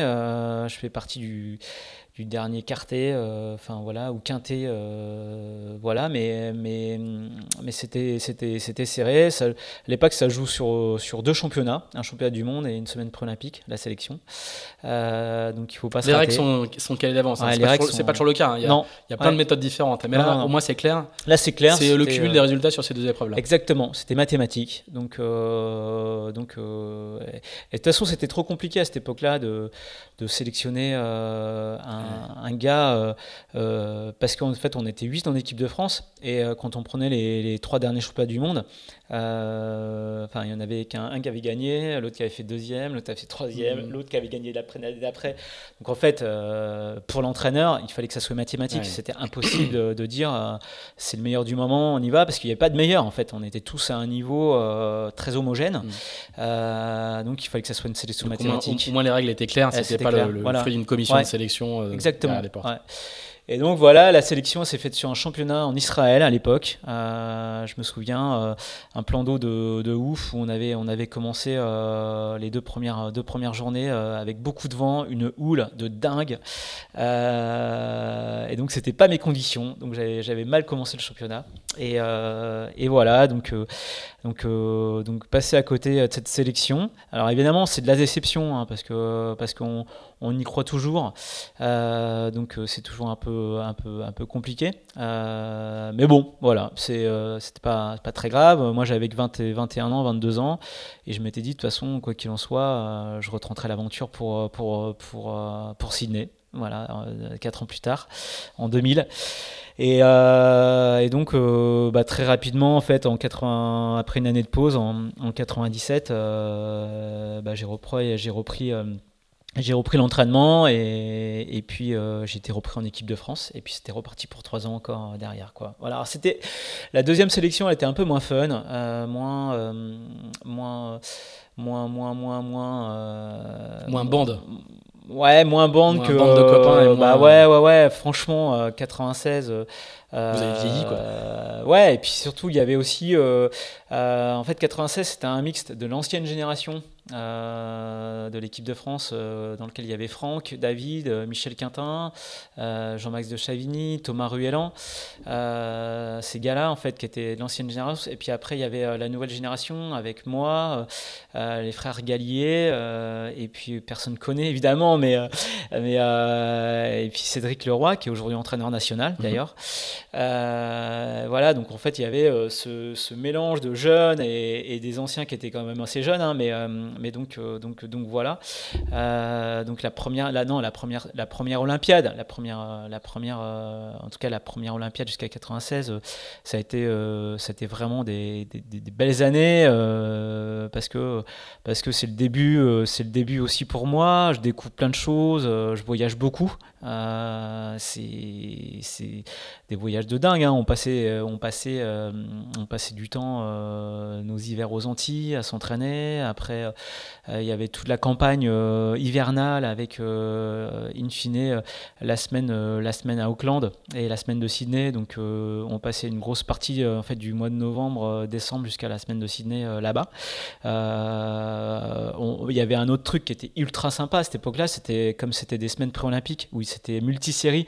Donc, il y avait les planches, les tornados. L'équipe de France, quoi. Les tornados, les lasers, les 4-7, les europettes à l'époque. Les europettes, c'était l'Europe, donc c'était que des filles. Euh, donc les Europètes, il y a quelques histoires avec ça quand même, c'est assez sympa. Euh, et donc en fait, on se retrouvait aussi euh, toute l'équipe de France à chaque fois sur, sur, ces, sur ces lieux de rendez-vous. et donc en fait, c'était des super souvenirs parce que parce qu'en en fait, on rencontre aussi d'autres personnes. À l'époque, dans l'équipe de France, il y a quand même des mecs comme Fred Le Petrec, Franck Cito, les frères Mouniac en Tornado. Euh, Yann Guichard. Euh, enfin, du bon monde. Quelques, quelques, petits, quelques petits noms qu'on a retrouvés après. Quoi. Ouais. Mm. Et à cette époque, tu, tu, tu, fais un petit peu de bateau à côté, tu t'intéresses au bateau, tu suis un peu le, le, le monde de la regate? Ouais, ouais. En fait, euh, je me suis jamais désintéressé. Un, parce que déjà, je m'intéressais aux autres séries olympiques. Qui, que je trouvais ultra intéressantes, notamment ben, ben, ce que je disais tout à l'heure, euh, il y avait quand même quelques personnalités dans l'équipe de France à l'époque sur les autres séries. Euh, des personnages comme Philippe Presti qui faisait du film à l'époque, ou Xavier Roard qui se tirait à la bourre tous les deux là pour, pour les sélections. c'est des gars, quand tu discutais le soir après les régates, on était un peu dans le même village, donc on, on, avait, on avait beaucoup de relations. C'est des gars déjà à l'époque qui, qui, imposaient un certain respect, mmh. qui, qui, qui, naviguaient aussi déjà sur des gros bateaux. des gars comme Fred qui naviguait avec Fujicolor à l'époque, ces mecs euh, tu vois, enfin, tu le voyais. Enfin, c'est le mec qui faisait rêver déjà à l'époque vachement. Et, euh, et en fait, euh, en fait, moi j'ai toujours. c'est marrant parce que à l'époque, la solitaire du Figaro, c'était vachement relayé par France Info, des radios comme ça. Et moi, j'adorais écouter euh, les classements le matin euh, sur France Info. Euh, je tombais dessus, tu vois. Et, cette course, c'est marrant parce que depuis, depuis tout petit, où elle était passée à Binic sur une ville étape, etc., elle m'a toujours pas, pas forcément attiré, mais, mais, mais, mais, mais ça m'a toujours un peu, pas passionné, mais en tout cas, suscité de l'intérêt, quoi. Et, et donc, donc c'est vrai que j'ai toujours, euh, toujours suivi. Et puis j'ai eu la chance aussi assez vite, euh, à l'époque, d'être invité. Euh, je me souviens, c'était en 80, 80, 92 93. je crois que c'est Yann Elias qui m'avait invité à faire un convoyage de son Figaro à l'époque, qui habitait à Saint-Brieuc et que je croisais relativement souvent, qui m'avait embarqué pour un convoyage comme ça, voilà, et, euh, donc voilà, euh, je naviguais un tout petit peu. Après, euh, je me souviens qu'il y avait un centre d'entraînement à Cinqué, à Portrieux, qui était, tenu par Laurent Bréjon à l'époque, qui aimait bien aussi faire venir bah, des gens comme moi, en fait, qui, qui sortaient d'un autre univers. Et donc, en fait, j'allais faire quelques entraînements en classe 8, comme ça, de façon très, très, très, voilà, très, très dispersée, mais, mais voilà, j'allais, j'allais, j'allais faire quelques entraînements match race comme ça. Le samedi, c'était à côté de la maison. Ça m'éclatait en fait de, de, de, de, découvrir tout simplement d'autres trucs. Quoi. Euh, et, euh, et, euh, et, donc, voilà, j'ai tout doucement mis quelques, quelques pieds sur, sur, sur, sur quelques petites régates comme ça. Mais c'était pas un projet quoi Non, c'était pas un projet, c'était juste par, ouais, par curiosité. Par curiosité. Mmh. Euh, et puis, euh, euh, je me souviens, à la, fin de la sélection pour Atlanta, quand je me suis fait sortir là, au mois, d'avril, mai, ben justement, il y a Laurent Bréjon qui m'a embarqué, embarqué sur une régate. À l'époque, c'était une régate en manche, ça se courait sur des Figaro 1. Euh, c'était la transmanche ou je sais plus quelle régate enfin, c'était. C'était en équipage euh, où euh, c'était des étapes une étape qui partait de Granville qui allait jusqu'en Angleterre on a après on avait une deuxième étape qui allait en Irlande et une étape retour jusqu'à Cherbourg. Et il m'avait embarqué par hasard parce que je devais traîner par là. Et je lui avais dit ok c'est parti. Et, et donc j'avais fait cette régate là et donc et donc bah évidemment voilà c'est mes premiers pas sur un Figaro les nuits en mer, euh, euh, tu croises euh, évidemment des, personnalités. Et puis, et puis ça m'avait assez bien plu finalement, même si voilà, j'avais pas d'ambition particulière. mais voilà, j'avais, j'avais trouvé ça assez sympa. Et ce côté régate pure aussi, ça me, ça me plaisait bien. et ce côté technique aussi des bateaux, où il y a plein de possibilités de réglage, de voile, etc. Je trouvais, ça, je trouvais ça très intéressant où sur la planche à voile, on est quand même assez vite limité. Euh, donc, le gardon et le wishbone, quoi. Ouais, c'est ça. Même si c'est plus compliqué que ça, mais, euh, mais, en vrai, euh, mais, en vrai, ce côté vraiment découverte un petit peu de, d'être capable aussi de, faire avancer un support sans trop de force physique de, l'humain. Parce que nous, ce qu'il faut savoir, c'est qu'à l'époque, en planche, en Mistral, on était plus des, on était meilleur en athlée que, qu'en voile. Ouais. On passait, on passait je pense, euh, plus de temps à la salle, euh, à la salle euh, ou autour des pistes à faire du fractionné que, que, faire de la planche à voile quand même. et ça, ça commence déjà un tout petit peu à me. En gros, enfin, je, faisais, pas de la voile pour, pour, pour ça, même si je, je, suis un passionné de sport et, et, je continue d'en faire beaucoup, mais, mais, mais, mais, je trouvais que ce côté, en tout cas, forme physique pour être devant, c'était un peu, un peu, un peu raide. donc, donc voilà, ce, bateau, voilà, les premiers pas en bateau m'ont assez passionné. et puis voilà, et puis très très vite en fait. J'ai été invité euh, sur deux, trois événements comme ça. Euh, euh, Tour de France à la voile, à, l'époque, avec l'équipage Côte d'Armor.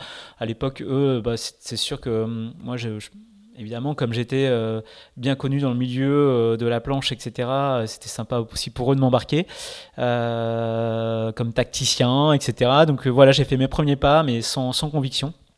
Et, et, donc, euh, bah, tout très vite, en fait, la solitaire du Figaro, bah, tu suis hein, quand, tu, quand tu commences à naviguer, etc. Euh, tu regardes ça d'un œil. Euh, et, et, je trouvais ça hyper intéressant. Ouais. Mm. Et, comment, donc, le, tu, tu, tu n'es pas sélectionné pour les Jeux de, de, Sydney. Et comment se passe la phase de transition? Parce que là, on parle de la solitaire, mais il va y avoir une petite phase de transition qui va être le, le mini. Ouais. Tu as une phase de transition à la fois professionnelle, sportive Comment, comment ouais, se passe bah, en fait, cette, euh, phase-là? bah Déjà, pendant la préparation olympique de Sydney, euh, là par contre, j'ai beaucoup. J'ai, en tout cas, sur les dernières années, j'ai, plus, euh, je me suis plus. Petit à petit, je m'intéressais de plus en plus au bateau. Il y a, il y a eu quelques déclics quand même. Et, et, j'ai commencé à naviguer un peu plus euh, autour de mon projet euh, planche euh, sur, sur, sur, de, sur, sur, de, sur, de, pas mal en Moom 30 à l'époque, où j'ai pas mal embarqué sur le tour avec Côte d'Armor à l'époque. on, a fait, on a fait aussi quelques, quelques régates en classe 8. et ça, je le menais à côté de, à côté de mon projet planche à voile. mais c'est vrai que les années 80, 94, 95, euh, j'ai commencé à, j'ai commencé à, m'intéresser plus, euh, plus au bateau, en fait. Euh, et donc voilà, donc en fait j'ai, navigué, j'ai découvert un peu le milieu pendant ces années-là. Et, donc, alors c'est, ouais, c'est ça. Et en fait, en gros, à, la fin de ma sélection de Sydney, bon bah là je me suis dit, bon bah maintenant tu as 25 ans, la planche tu un petit peu fait le tour de la question. Et puis surtout, euh, bah surtout, euh, il y, a un moment donné à cet âge-là, il y a quand même un, stress qui te rattrape. C'est euh, bien beau. Mais, mais, mais, mais qu'est-ce que qu'est-ce que je vais faire quoi professionnellement parlant? Et, et c'est là que ça commence à, à, être un peu un peu compliqué mentalement parlant donc d'ailleurs c'est ce qui fait aussi que hum, euh, c'était compliqué de naviguer les dernières années libérées euh, en disant euh, voilà on, y va la fleur au fusil sans trop se poser de questions. C'est vrai que à l'époque c'était la fédération française de voile c'était un peu on ou off hein. Mm. tu étais en équipe de France tu avais un TT aidé machin mais le jour où tu es plus tu es plus en fait. Mm. en gros ça s'arrête du jour au lendemain. Et il n'y a pas de chômage quoi, hein, en gros. il n'y a pas de chômage. T'as pas de suivi derrière tu vois euh, au, niveau, euh, au niveau accompagnement, reconversion, quoi que ce soit. Mm. En fait, les mecs, euh, c'est d'un coup, tu vois la porte se fermer et, et c'est, t'es, vraiment lié à toi-même. et c'est ce qui s'est passé vraiment, vraiment en 99, là, à la fin des sélections, où bah, d'un coup, la porte, elle se referme. Et soit tu te dis, eh ben, j'y repars pour un tour, mais en gros, enfin, tu vois, ça, c'est, une troisième sélection, pour moi, dans ma tête, c'est pas possible. Euh, et là, je me suis dit, bah là, il faut, faut vraiment que, que, que, je fasse autre chose, quoi, hein, tout simplement. Euh, et donc, euh, t'as fini tes études, Ouais, alors j'ai fait, j'ai eu ma, ma, licence en STAPS, et donc la question se posait, c'était voilà, qu'est-ce que je fais maintenant? Est-ce que, est-ce que je continue mes études et Voilà, donc c'était, c'était le gros questionnement. et en fait. La vie, euh, elle est faite de hasard. Hein, euh, l'été 80, non, l'été 2000. Ouais, c'est ça, c'est l'été 2000. Euh, j'étais embarqué sur le Tour de France à la voile avec le projet, le projet de la, ville de Dinard à l'époque, voilà. Et, et le, président du club qui s'appelle Paul Coire à l'époque, qui, qui, est aussi dirigeant de la société Polyexpert, qui c'est une société d'expertise hein, dans le cabinet d'assurance. Avec une très belle moustache. Avec une très belle moustache. et ben en fait, à la fin du Tour de France, il, il me dit, euh, il me dit, écoute, Fred, euh, en gros, non, voilà, c'est ça, ce qui se passe, c'est que, c'est que, évidemment, euh, ce, Paul, il a, il a, il a, il a des, il a des relations, il a, voilà, et en fait, je vais le voir pour, pour lui dire, écoute, Paul, j'ai envie de faire du Figaro.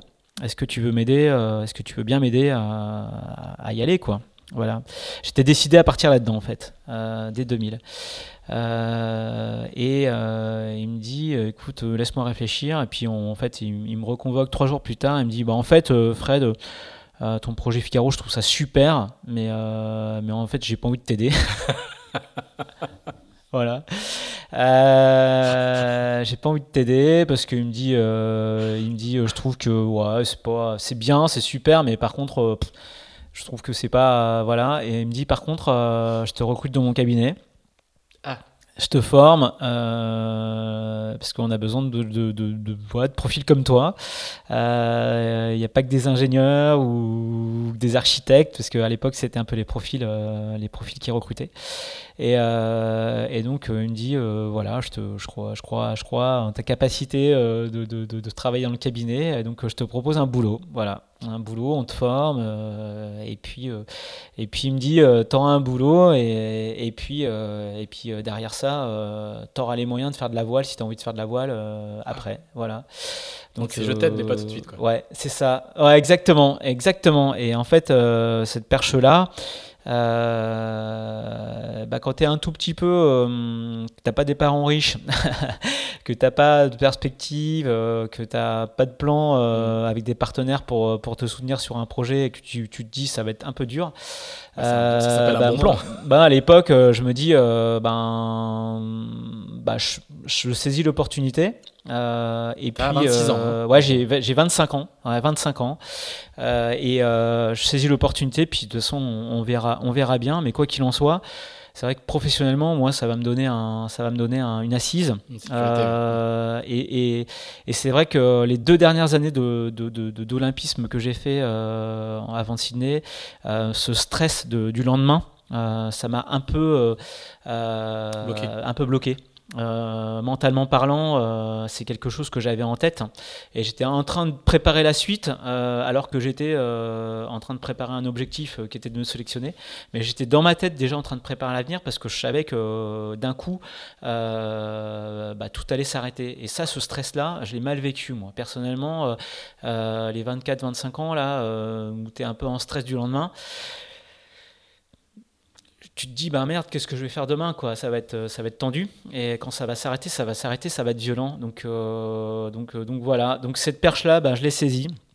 Euh, donc autant te dire que donc tu deviens expert en assurance. ouais que pendant quasiment 7 ans euh, tu as passé tes hivers au soleil à déconner avec les potes à faire de la planche à à, croiser du monde, euh, à, vivre dans un milieu que tu affectionnes particulièrement, quand même, parce que le milieu de voileux, il faut, avouer que c'est relativement chouette quand même.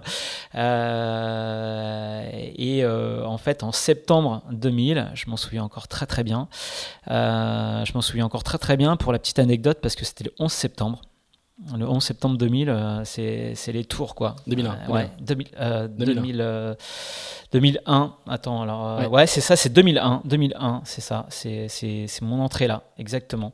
Et euh, au cabinet là. Et donc, en fait, euh, donc voilà, donc je m'en souviens bien parce que c'était une journée particulière. Et je me suis retrouvé à Rennes en dans un habit un peu un peu strict Euh, et, euh, et, voilà, et donc. Euh, donc fin de ta jeunesse, quoi. ouais, d'un coup, tu prends cher tu prends, tu prends, tu prends. J'ai vraiment pris cher, cher, cher, cher. C'était, c'était dur mentalement de se retrouver dans un truc, dans un bureau enfermé avec des trucs pas drôles quoi. Enfin, c'était un métier, mais vraiment, tu, tu, tu finalement, euh, tu, tu, passes ton temps à aller chez des gens qui ont des sinistres, qui ont, qui ont vécu euh, un truc pas drôle dans leur vie, et euh, tu es là pour solutionner leur histoire et essayer de régler l'histoire. Mais à la fois, tu es aussi le vilain petit bonhomme, parce que tu es là pour, euh, pour, pour, accompagner la compagnie d'assurance qui assure le sinistré. et en général, ben, ce qu'il faut, c'est être hyper, hyper fair play entre ce que, ce que doit le contrat et ce, que, ce que réclame l'assuré. donc il y a des petits bras de fer des petits bras de fer. Donc euh, un métier, euh, un métier pas drôle, plein de règles, plein de où il faut être, il faut entre guillemets un peu coincé quoi. donc pas du tout mon style. je me souviens les premières expertises que j'ai fait en sonnant à la, porte des gens. J'étais encore blondiné. voilà, je me souviens d'une dame qui me dit ah c'est vous l'expert. Bref, j'avais pas une tête très crédible quoi. voilà, mais euh, mais, mais, mais bon, euh, voilà. Et tout ça à Rennes. Euh, loin de la mer. loin de la mer, quand même. C'est loin, là. C'est loin, Rennes de la mer. On se rend pas compte.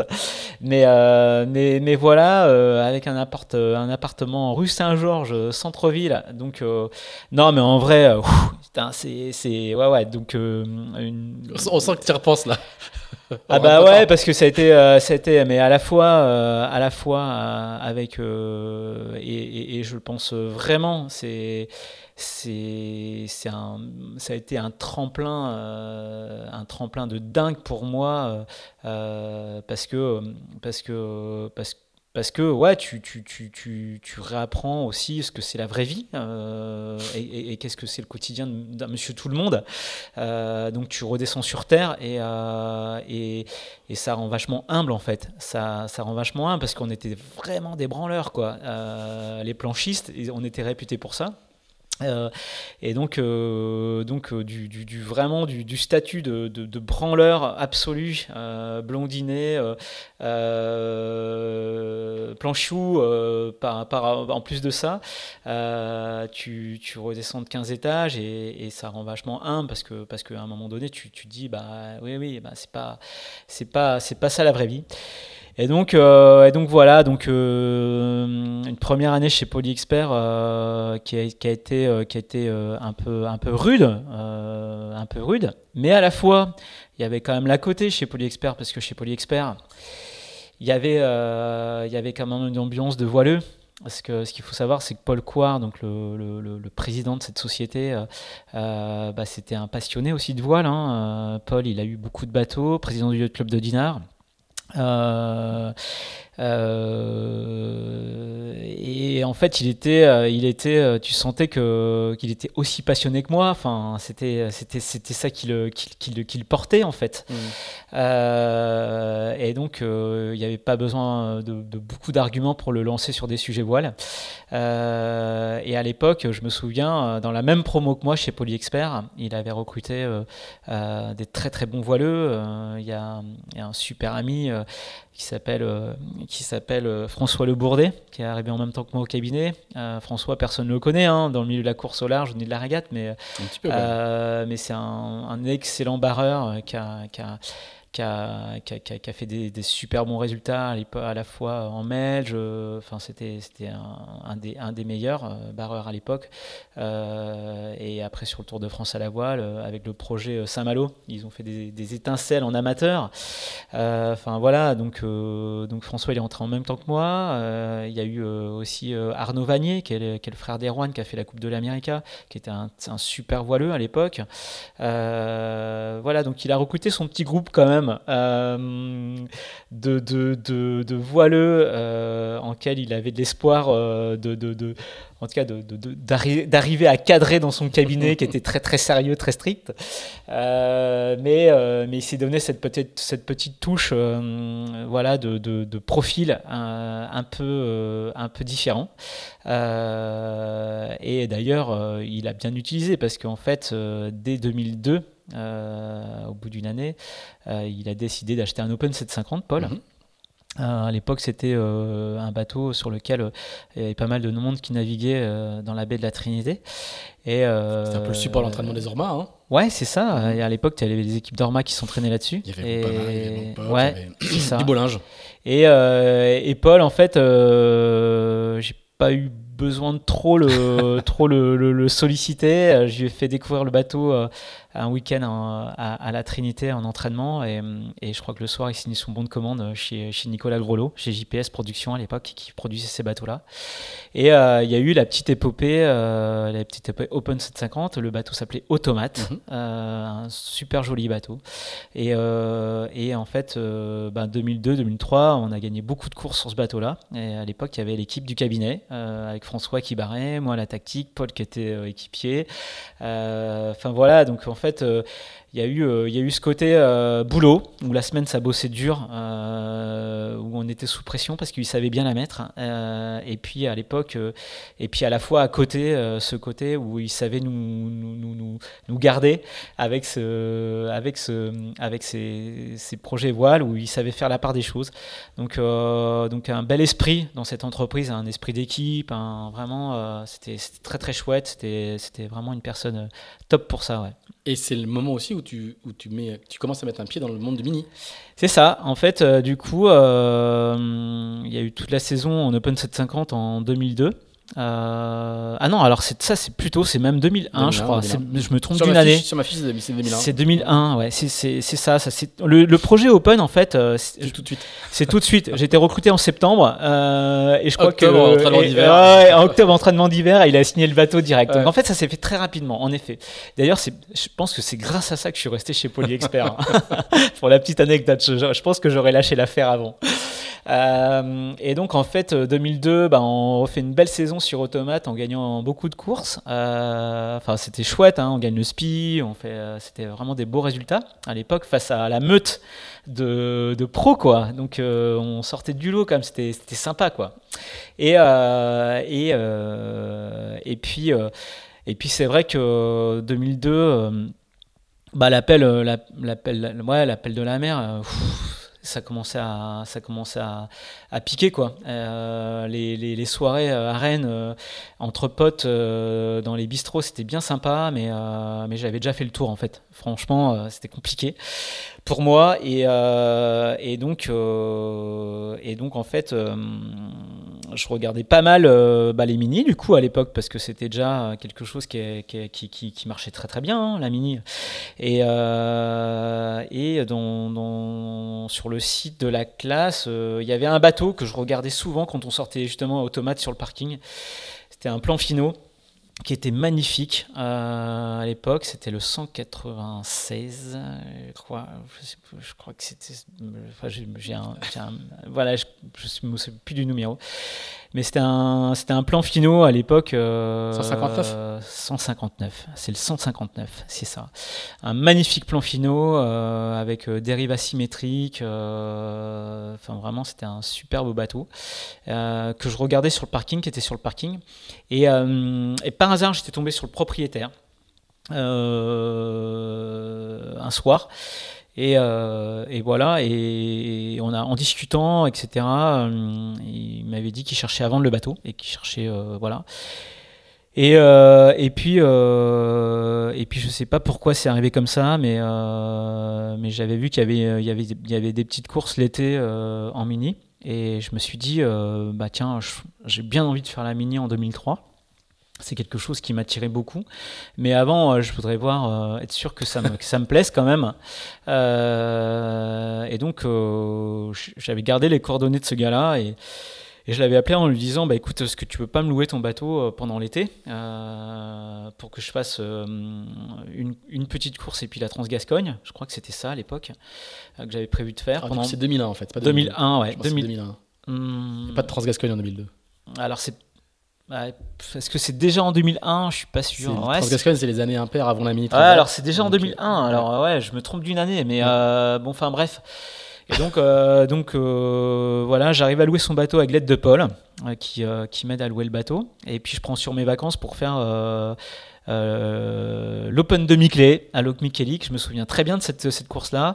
Et puis, puis la Transgascogne d'arrière. Donc j'avais pris trois semaines de vacances pour faire ça. Et, euh, et euh, bah, évidemment, euh, évidemment, évidemment, quand j'ai posé le bateau à l'arrivée de la, deuxième course, je me suis dit bon bah maintenant, c'est sûr, il faut que je fasse la, prochaine mini quoi. Voilà. Et, donc donc donc le projet est parti de là.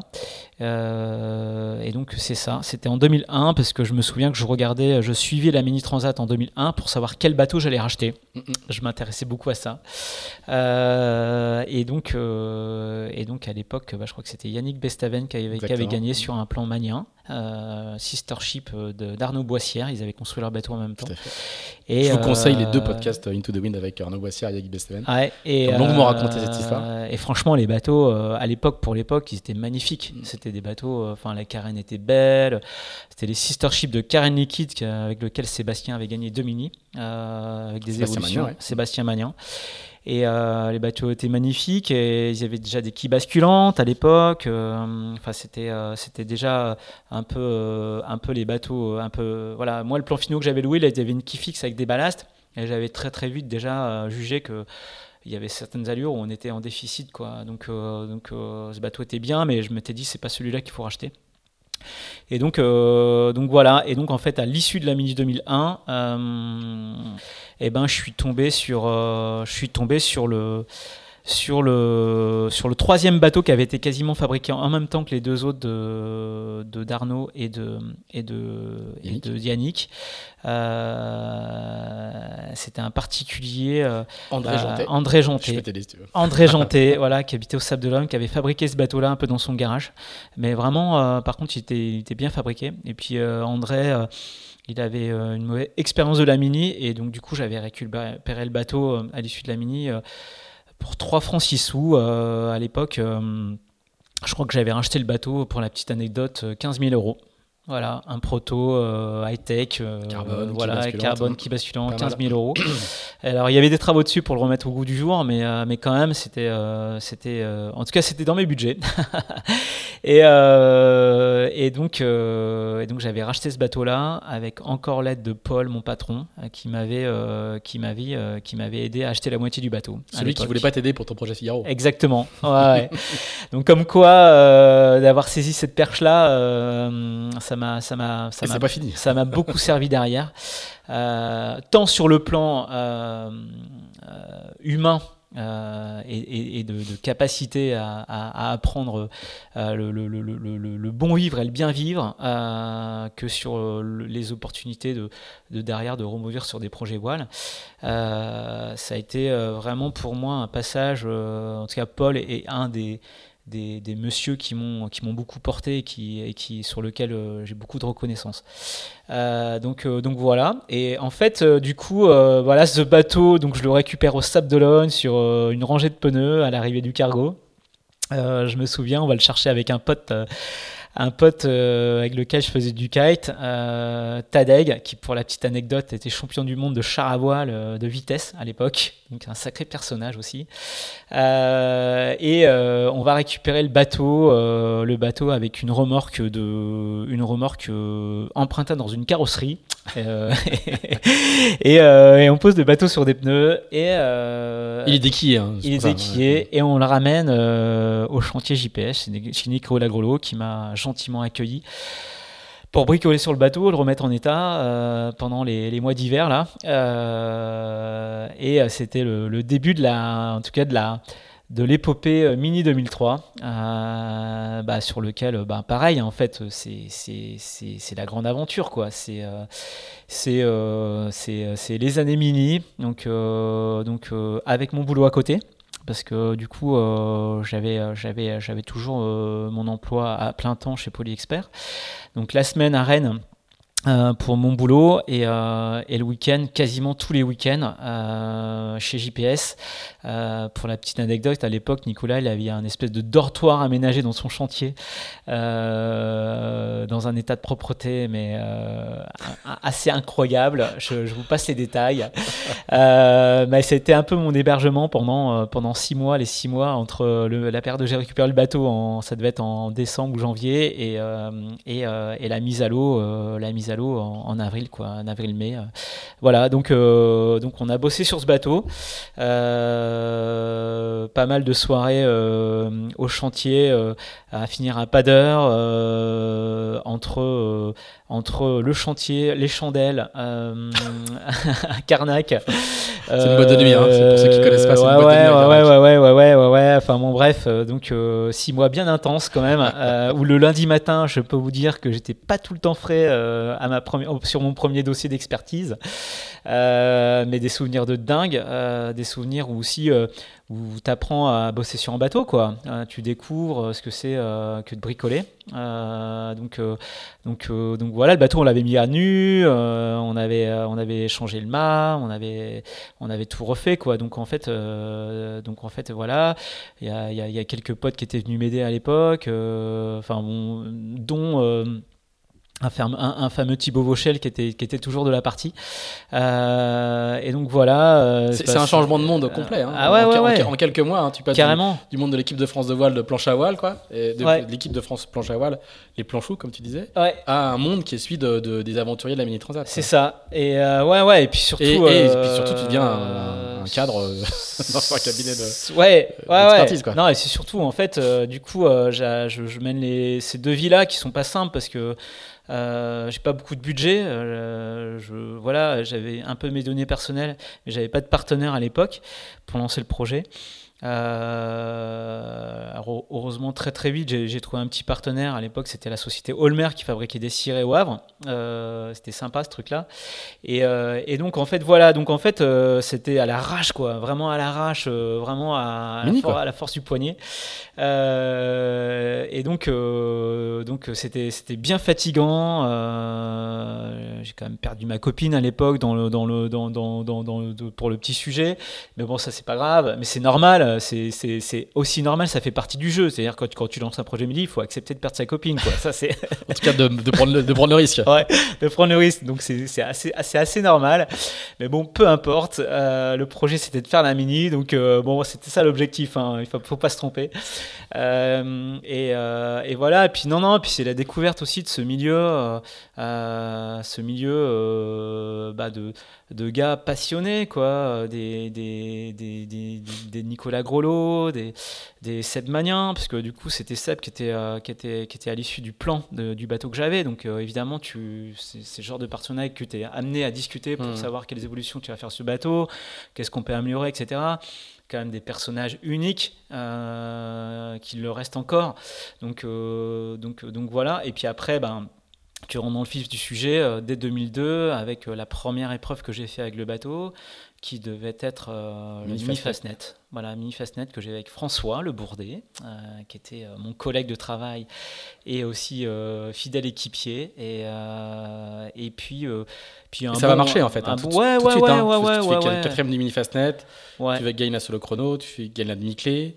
L'année d'après, tu, gagnes, tu fais deuxième du Mini Fastnet, tu gagnes les chronos, tu fais troisième de la Transgascogne. J'ai tout le. Ouais. Euh, donc ça, très très vite, t'es compétitif. Quoi. Oui, oui, oui, oui, dans le coup, carrément dans le coup, euh, dans le coup. Euh, quasiment à chaque régate en fait et, et, même et même voilà ouais très très enfin voilà super, super euh, deux saisons euh, d'enfer, quoi. Mm, mm. Mener ton bourbaton. Et, et, tu fais, euh, et tu fais, tu continues à faire le Pan 750, hein. Et, je continue de faire un peu d'être de En 2003, vous gagnez, vous gagnez tout sur, le, ouais. sur ma petite fiche. Ouais, c'est vrai, on gagne tout avec, avec Automate en Open 750, ouais. ouais. carrément. Ça fait des saisons bien remplies, quoi. Ouais, bah ça fait, ouais, non, mais ça fait, ça fait des week-ends où tu, tu finis, tu finis à plat ventre. et en gros, euh, non, mais je me souviens encore, euh, je me souviens encore euh, de soirées, de soirées. Non, mais c'était à l'arrache pour tout, c'était exceptionnel parce que parce que parce que parce que je me souviens en, 2002 quand je préparais mon bateau.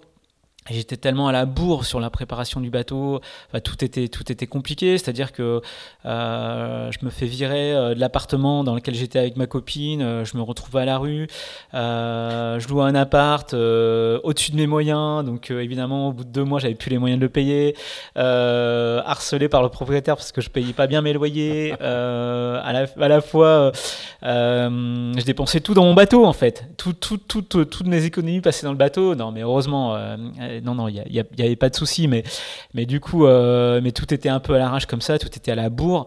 Euh, je me souviens encore euh, partir le soir après mes expertises, la dernière expertise à Rennes à 18h, parce que j'avais pas le choix. Il fallait aller travailler sur le bateau à la Trinité. des allées à la Trinité en Rennes-la Trinité en à peine une heure. Donc je peux vous dire qu'à l'époque, c'était plutôt 162 moyenne sur la 4 voies. Euh, qui est limité à 110. Hein. Qui est limité à 110, ouais. Mais bon, euh, voilà, rentrer à 2h du mat, euh, renchaîner le lendemain matin au boulot. Et enfin, voilà, c'était tout comme ça. Mais c'était c'était intense, on réfléchissait pas, c'était à fond. si c'était maintenant, on le ferait plus. Mais, mais c'était génial. Donc voilà, aussi une découverte de, hum, bah, de l'esprit mini, quoi. de la famille mini. ça, c'était deux super années où on s'est quand même éclaté à chaque régate. non seulement il y avait euh, il y avait le sportif qui était parce que bah, moi je suis un je suis un compétiteur donc euh, j'y allais pas pour enfiler enfiler des perles mais en tout cas euh, c'est vrai qu'on avait aussi envie d'y retourner parce que il y avait cette famille où on faisait des belles fêtes à l'arrivée, où ça discutait bateau, où ça discutait architecture, où, enfin voilà, et, et, on était tous des passionnés autant les uns que les autres. Donc ça, c'est des années de, de folie, quoi. Ouais. C'était vraiment très sympa. Alors le paradoxe, c'est que le, le, le, sommet, le sommet de ces deux années-là, qui est la Mini Transat, euh, ça va pas très bien se passer. Enfin, tu vas faire une très belle première étape, tu fais, tu fais quatrième. Ouais, bah ouais, ouais, ouais. Mais euh, il y a un bah, sur, la, sur la deuxième étape. Ouais, la deuxième étape. Bah, la première étape, euh, pas facile non plus parce qu'en fait, en fait, je me rate complètement la première nuit sur la première option et je me retrouve relégué, relégué assez loin. Euh, des, premiers. Et, euh, et donc, euh, bah, la première étape, un peu déçu de mon résultat. J'arrive quatrième. c'est Sam Manuer qui gagne la première devant l'américain qui s'appelait qui s'appelait qui s'appelait Jonathan, Jonathan un sacré personnage ce Jonathan. Une 49er. Ouais, Sacré, euh, sacré bon gars. Qui a, dû, et, euh, qui a dû aller au jeu pour les. Ouais, qui a fait les jeux, qui a fait les jeux en 49er à l'époque euh, et, qui était super sympa. Et Jonathan, il avait fait deuxième et Armel Stripon troisième. Et moi, j'étais un peu déçu de ma première étape. Enfin bref, bien dans le coup parce qu'il n'y avait pas des gros écarts. Juste un petit mot du départ quand même, parce que c'est ta, première grande transat, grand événement avec le l'émotion, la pression de la famille. c'est la, la, première fois que tu fais ça. Ouais, et c'est quelque chose de complètement nouveau. Bah ouais, ouais, ouais. C'est première traversée aussi, euh, parce que pour moi, le large, c'est vraiment un, grand, un grand inconnu. Euh, à part la Transgascogne et le Mini Fastnet, euh, qui étaient les plus longues courses que j'avais fait, j'avais pas été plus loin que ça. Donc, donc ouais, premier départ de, de, de, Transat en fait. Donc c'est un sacré moment. À La Rochelle à cette époque-là. on était déjà beaucoup de bateaux. Hein, euh, c'était déjà à guichet fermé euh, en 2003. Et euh, beaucoup de protos, évidemment. À cette époque-là, il y avait beaucoup de protos. c'était l'arrivée des premiers bateaux de série comme le Pogo 2 qui, commençait à être compétitif. c'est intéressant. Et, donc, et donc, donc voilà, non, non, super départ, pas mal d'émotions. je me souviens encore que, ouais, non, mais il y a des histoires de dingue jusqu'à la veille du départ. En fait, bref, c'est, c'est, on n'est plus, on n'est plus dans le même monde, quoi. je crois que euh, je sais pas s'il y a encore beaucoup de, beaucoup de fêtes comme ça euh, la veille d'un départ de, de la mini, euh, mais en fait, on, ouais, on était quand même, on était quand même des sacrés furieux. je me souviens de, de, ce départ où il y avait il y avait un fameux euh, Thierry Dubois qui était qui, accompagnait le départ avec sa go, un bateau qu'il avait à l'époque, enfin je sais plus, bref. Et en fait, euh, pour la petite anecdote, il y avait toute une équipe euh, qui était assez sympa, animée par le par le l'organisateur du Trophée Mer Montagne, Eric Loiseau, qui était là pour le départ, et on s'était tous retrouvés là. Enfin bon, bref. et donc euh, bien sympa. Donc ils étaient tous au départ, évidemment. Il y avait aussi euh, mes collègues de travail qui étaient là, puisqu'ils étaient partenaires du projet. Euh, enfin voilà, c'était non, c'était chouette. Et, je me souviens que jusqu'à jusqu'à quelques minutes avant le départ, il y avait il y avait Thibaut qui était qui était qui était mon bon copain déjà, déjà de l'époque, qui était qui m'avait accompagné sur la ligne sur sur le bateau. Et, et, donc il était déjà là, présent avec moi. Et voilà, non, non, c'était sympa ce départ de La Rochelle, je me souviens, c'était du vent de nord-est hyper fort, euh, où j'avais fait tout le parcours de dégagement en tête, c'était, chouette, j'ai encore des super photos de ce truc-là. Et, euh, après, euh, bah, quand, tu passes, quand tu passes le premier phare, là, après l'île d'Oléron, ça y est, c'est parti, quoi. Donc ça, humainement parlant, ça fait un sacré choc quand même, hein, quand mm. tu, ça, ouais, tu, tu, tu, tu, descends quand même bien de ton, bien de ton, ton petit ascenseur émotionnel du départ, là. Et, et, et voilà, et une première étape euh, euh, bien sympa où tu découvres un peu la solitude, la longueur, euh, et puis une arrivée aux Canaries, à Lanzarote, qui était, qui était chouette. Très chouette étape.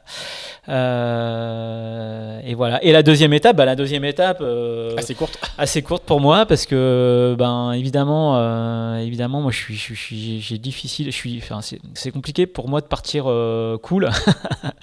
Donc, je suis, je suis parti un peu excité. et en fait, moi, j'ai dématé dès la première nuit, où j'étais bien en tête dès la première nuit, mais à la sortie des îles, bah, j'étais un peu trop gourmand sur sur, euh, sur, sur, sur le SPI et, euh, et donc j'ai dématé en enfournant. Euh, alors c'est vrai qu'à l'époque les mâts n'étaient pas très costauds hein, quand même, hein, il faut bien l'avouer. On était encore avec hein. des mâts alu, profil alu, barre de flèche dans l'axe, où ben, il fallait naviguer en bon marin. Euh, et puis les bateaux sont très chargés, hein, c'est peut-être ce qu'il faut expliquer aussi aux gens qui nous écoutent. Hein, c'est vrai qu'on partait pour, euh, pour le Brésil, donc euh, il y avait une étape. beaucoup d'eau à bord. Il y avait une étape long, on avait beaucoup d'eau. donc les 40 litres d'eau, hein, donc ouais, c'est ça alourdit énormément les bateaux et donc du coup les efforts. Ouais, et les habitudes qu'on avait de naviguer en temps normal avec certaines voiles dans certains types de conditions, bah là c'est vrai qu'avec un bateau lourd, du coup ça, ça, bah voilà. Donc en fait dématage, dématage assez brutal. Voilà, dès, le premier matin. Donc, euh, donc l'aventure s'est très très vite arrêtée pour moi. Euh, on, est déjà, on était déjà assez loin en fait, donc, donc ça va vite. Euh, donc la première galère, c'était de rallier euh, l'île de Palma, euh, qui était à moitié dans mon travers, mais au-dessus, quand même au près, quoi. Donc là, évidemment, moi, j'avais plus de mât. donc ça a été, c'était le premier objectif, c'était ça, c'était de rallier la terre. donc j'ai quand même eu pas mal de temps à, pouvoir pouvoir y arriver. et puis évidemment, là, il y a tout qui, y a tout qui tombe, il y a tout qui redescend. C'est quand même, c'est quand même un peu l'horreur comme comme comme situation. Euh, mais bon, voilà, je me suis retrouvé à Palma avec, euh, avec euh, d'autres concurrents. On, en fait, on, on, a très très vite repris le moral parce que finalement, dès la première soirée, on a trouvé un groupe de filles qui étaient en Erasmus à, Palma. Alors, je me souviens plus des collègues qui étaient avec moi, ceux qui avaient, ceux qui avaient eu des, des, des problèmes la première nuit, mais on se retrouvait à trois ou quatre. Euh, et je me souviens plus des noms, euh, malheureusement, j'en suis désolé, mais, euh, mais, ils se rappelleront s'ils écoutent le, s'ils, écoutent le truc. et on s'est retrouvé donc en soirée, trouvé sur, tombé sur un, un groupe de, de, jeunes filles hyper sympas qui étaient en Erasmus qui nous ont finalement accueillis pendant la semaine à, Palma.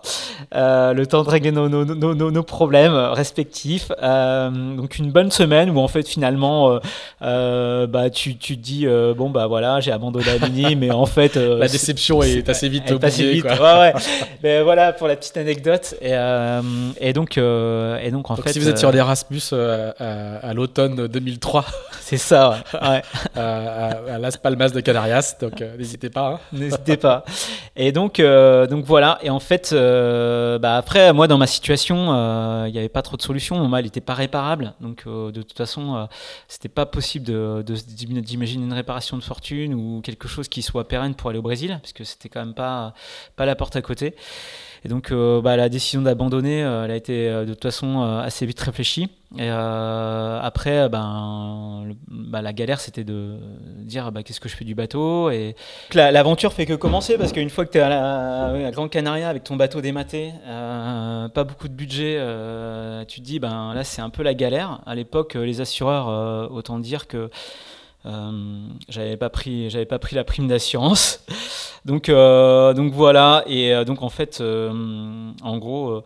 et ben en gros, en gros, en fait, le salut est venu d'Aloïs Caclin à l'époque, qui, qui, avait un, un, œil sur mon bateau pour la prochaine mini d'après, et qui m'a, qui m'a, qui m'a contacté, je ne sais plus par quel biais d'ailleurs, et qui m'a dit, écoute, je déboule avec mon camion, ma remorque euh, avec euh, le premier cargo qu'il avait pris je ne sais où à Lisbonne, je crois. Euh, il était motivé et je t'achète. C'est un ferry même, non? Il prend le ferry. C'est un ferry, c'était un ferry. C'était un ferry. et Aloïs, il a déboulé une semaine plus tard. On a chargé le bateau sur son camion, il m'a fait le chèque, j'ai vendu le bateau sur place, j'ai pris l'avion et je suis rentré à Rennes. Ah ouais, pas mal. voilà. Donc en fait, euh, bah, la page, elle s'est vite tournée au final. Elle s'est très très très très rapidement tournée et, euh, euh, et, dix jours après, j'étais j'étais au boulot. Ouais. Mm. mais sans bateau. Sans bateau et bah, évidemment de, de, de, de, de, bah ouais, de deux années euh, hyper intenses où tu réfléchis pas, où tu sais où il faut aller, tu as un objectif. Euh, c'est la mini et c'est que la mini et c'est la mini et il n'y a que ça jour et nuit, jour et nuit.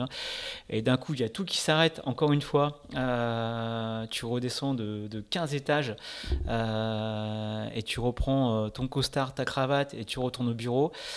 Et eh ben, ça, ça forge le moral, comme on dit. En tout cas, ça apprend à, ça apprend à, à, assumer les échecs. Euh, et donc, euh, bah ouais, ouais, ben c'est sûr que c'est sûr que octobre ou novembre, je sais plus c'était plus quel mois, 2003 c'est pas c'était pas les meilleurs mois de ma vie hein, encore une fois. Donc euh, là tu as le petit moment de déprime qui reviennent où, euh, où le vide s'installe très rapidement. Euh, et donc et donc évidemment dans ces moments là tu te dis ben ouais, ça va être l'hiver va être long quoi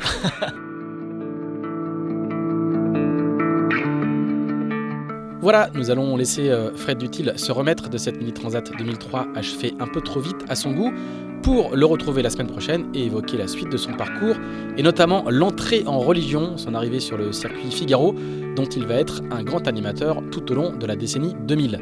D'ici là, n'hésitez pas à nous dire ce que vous pensez de ce podcast, n'hésitez pas non plus à le partager, à nous donner 5 étoiles sur Apple Podcast et à nous laisser un commentaire, c'est important pour le référencement. Enfin, si vous êtes passionné par la voile de compétition, je vous recommande de vous abonner comme plus de 11 000 professionnels et passionnés à la newsletter de Tip Shaft, publiée chaque vendredi à 17h. Ça se passe sur tipandshaft.com. Merci, à bientôt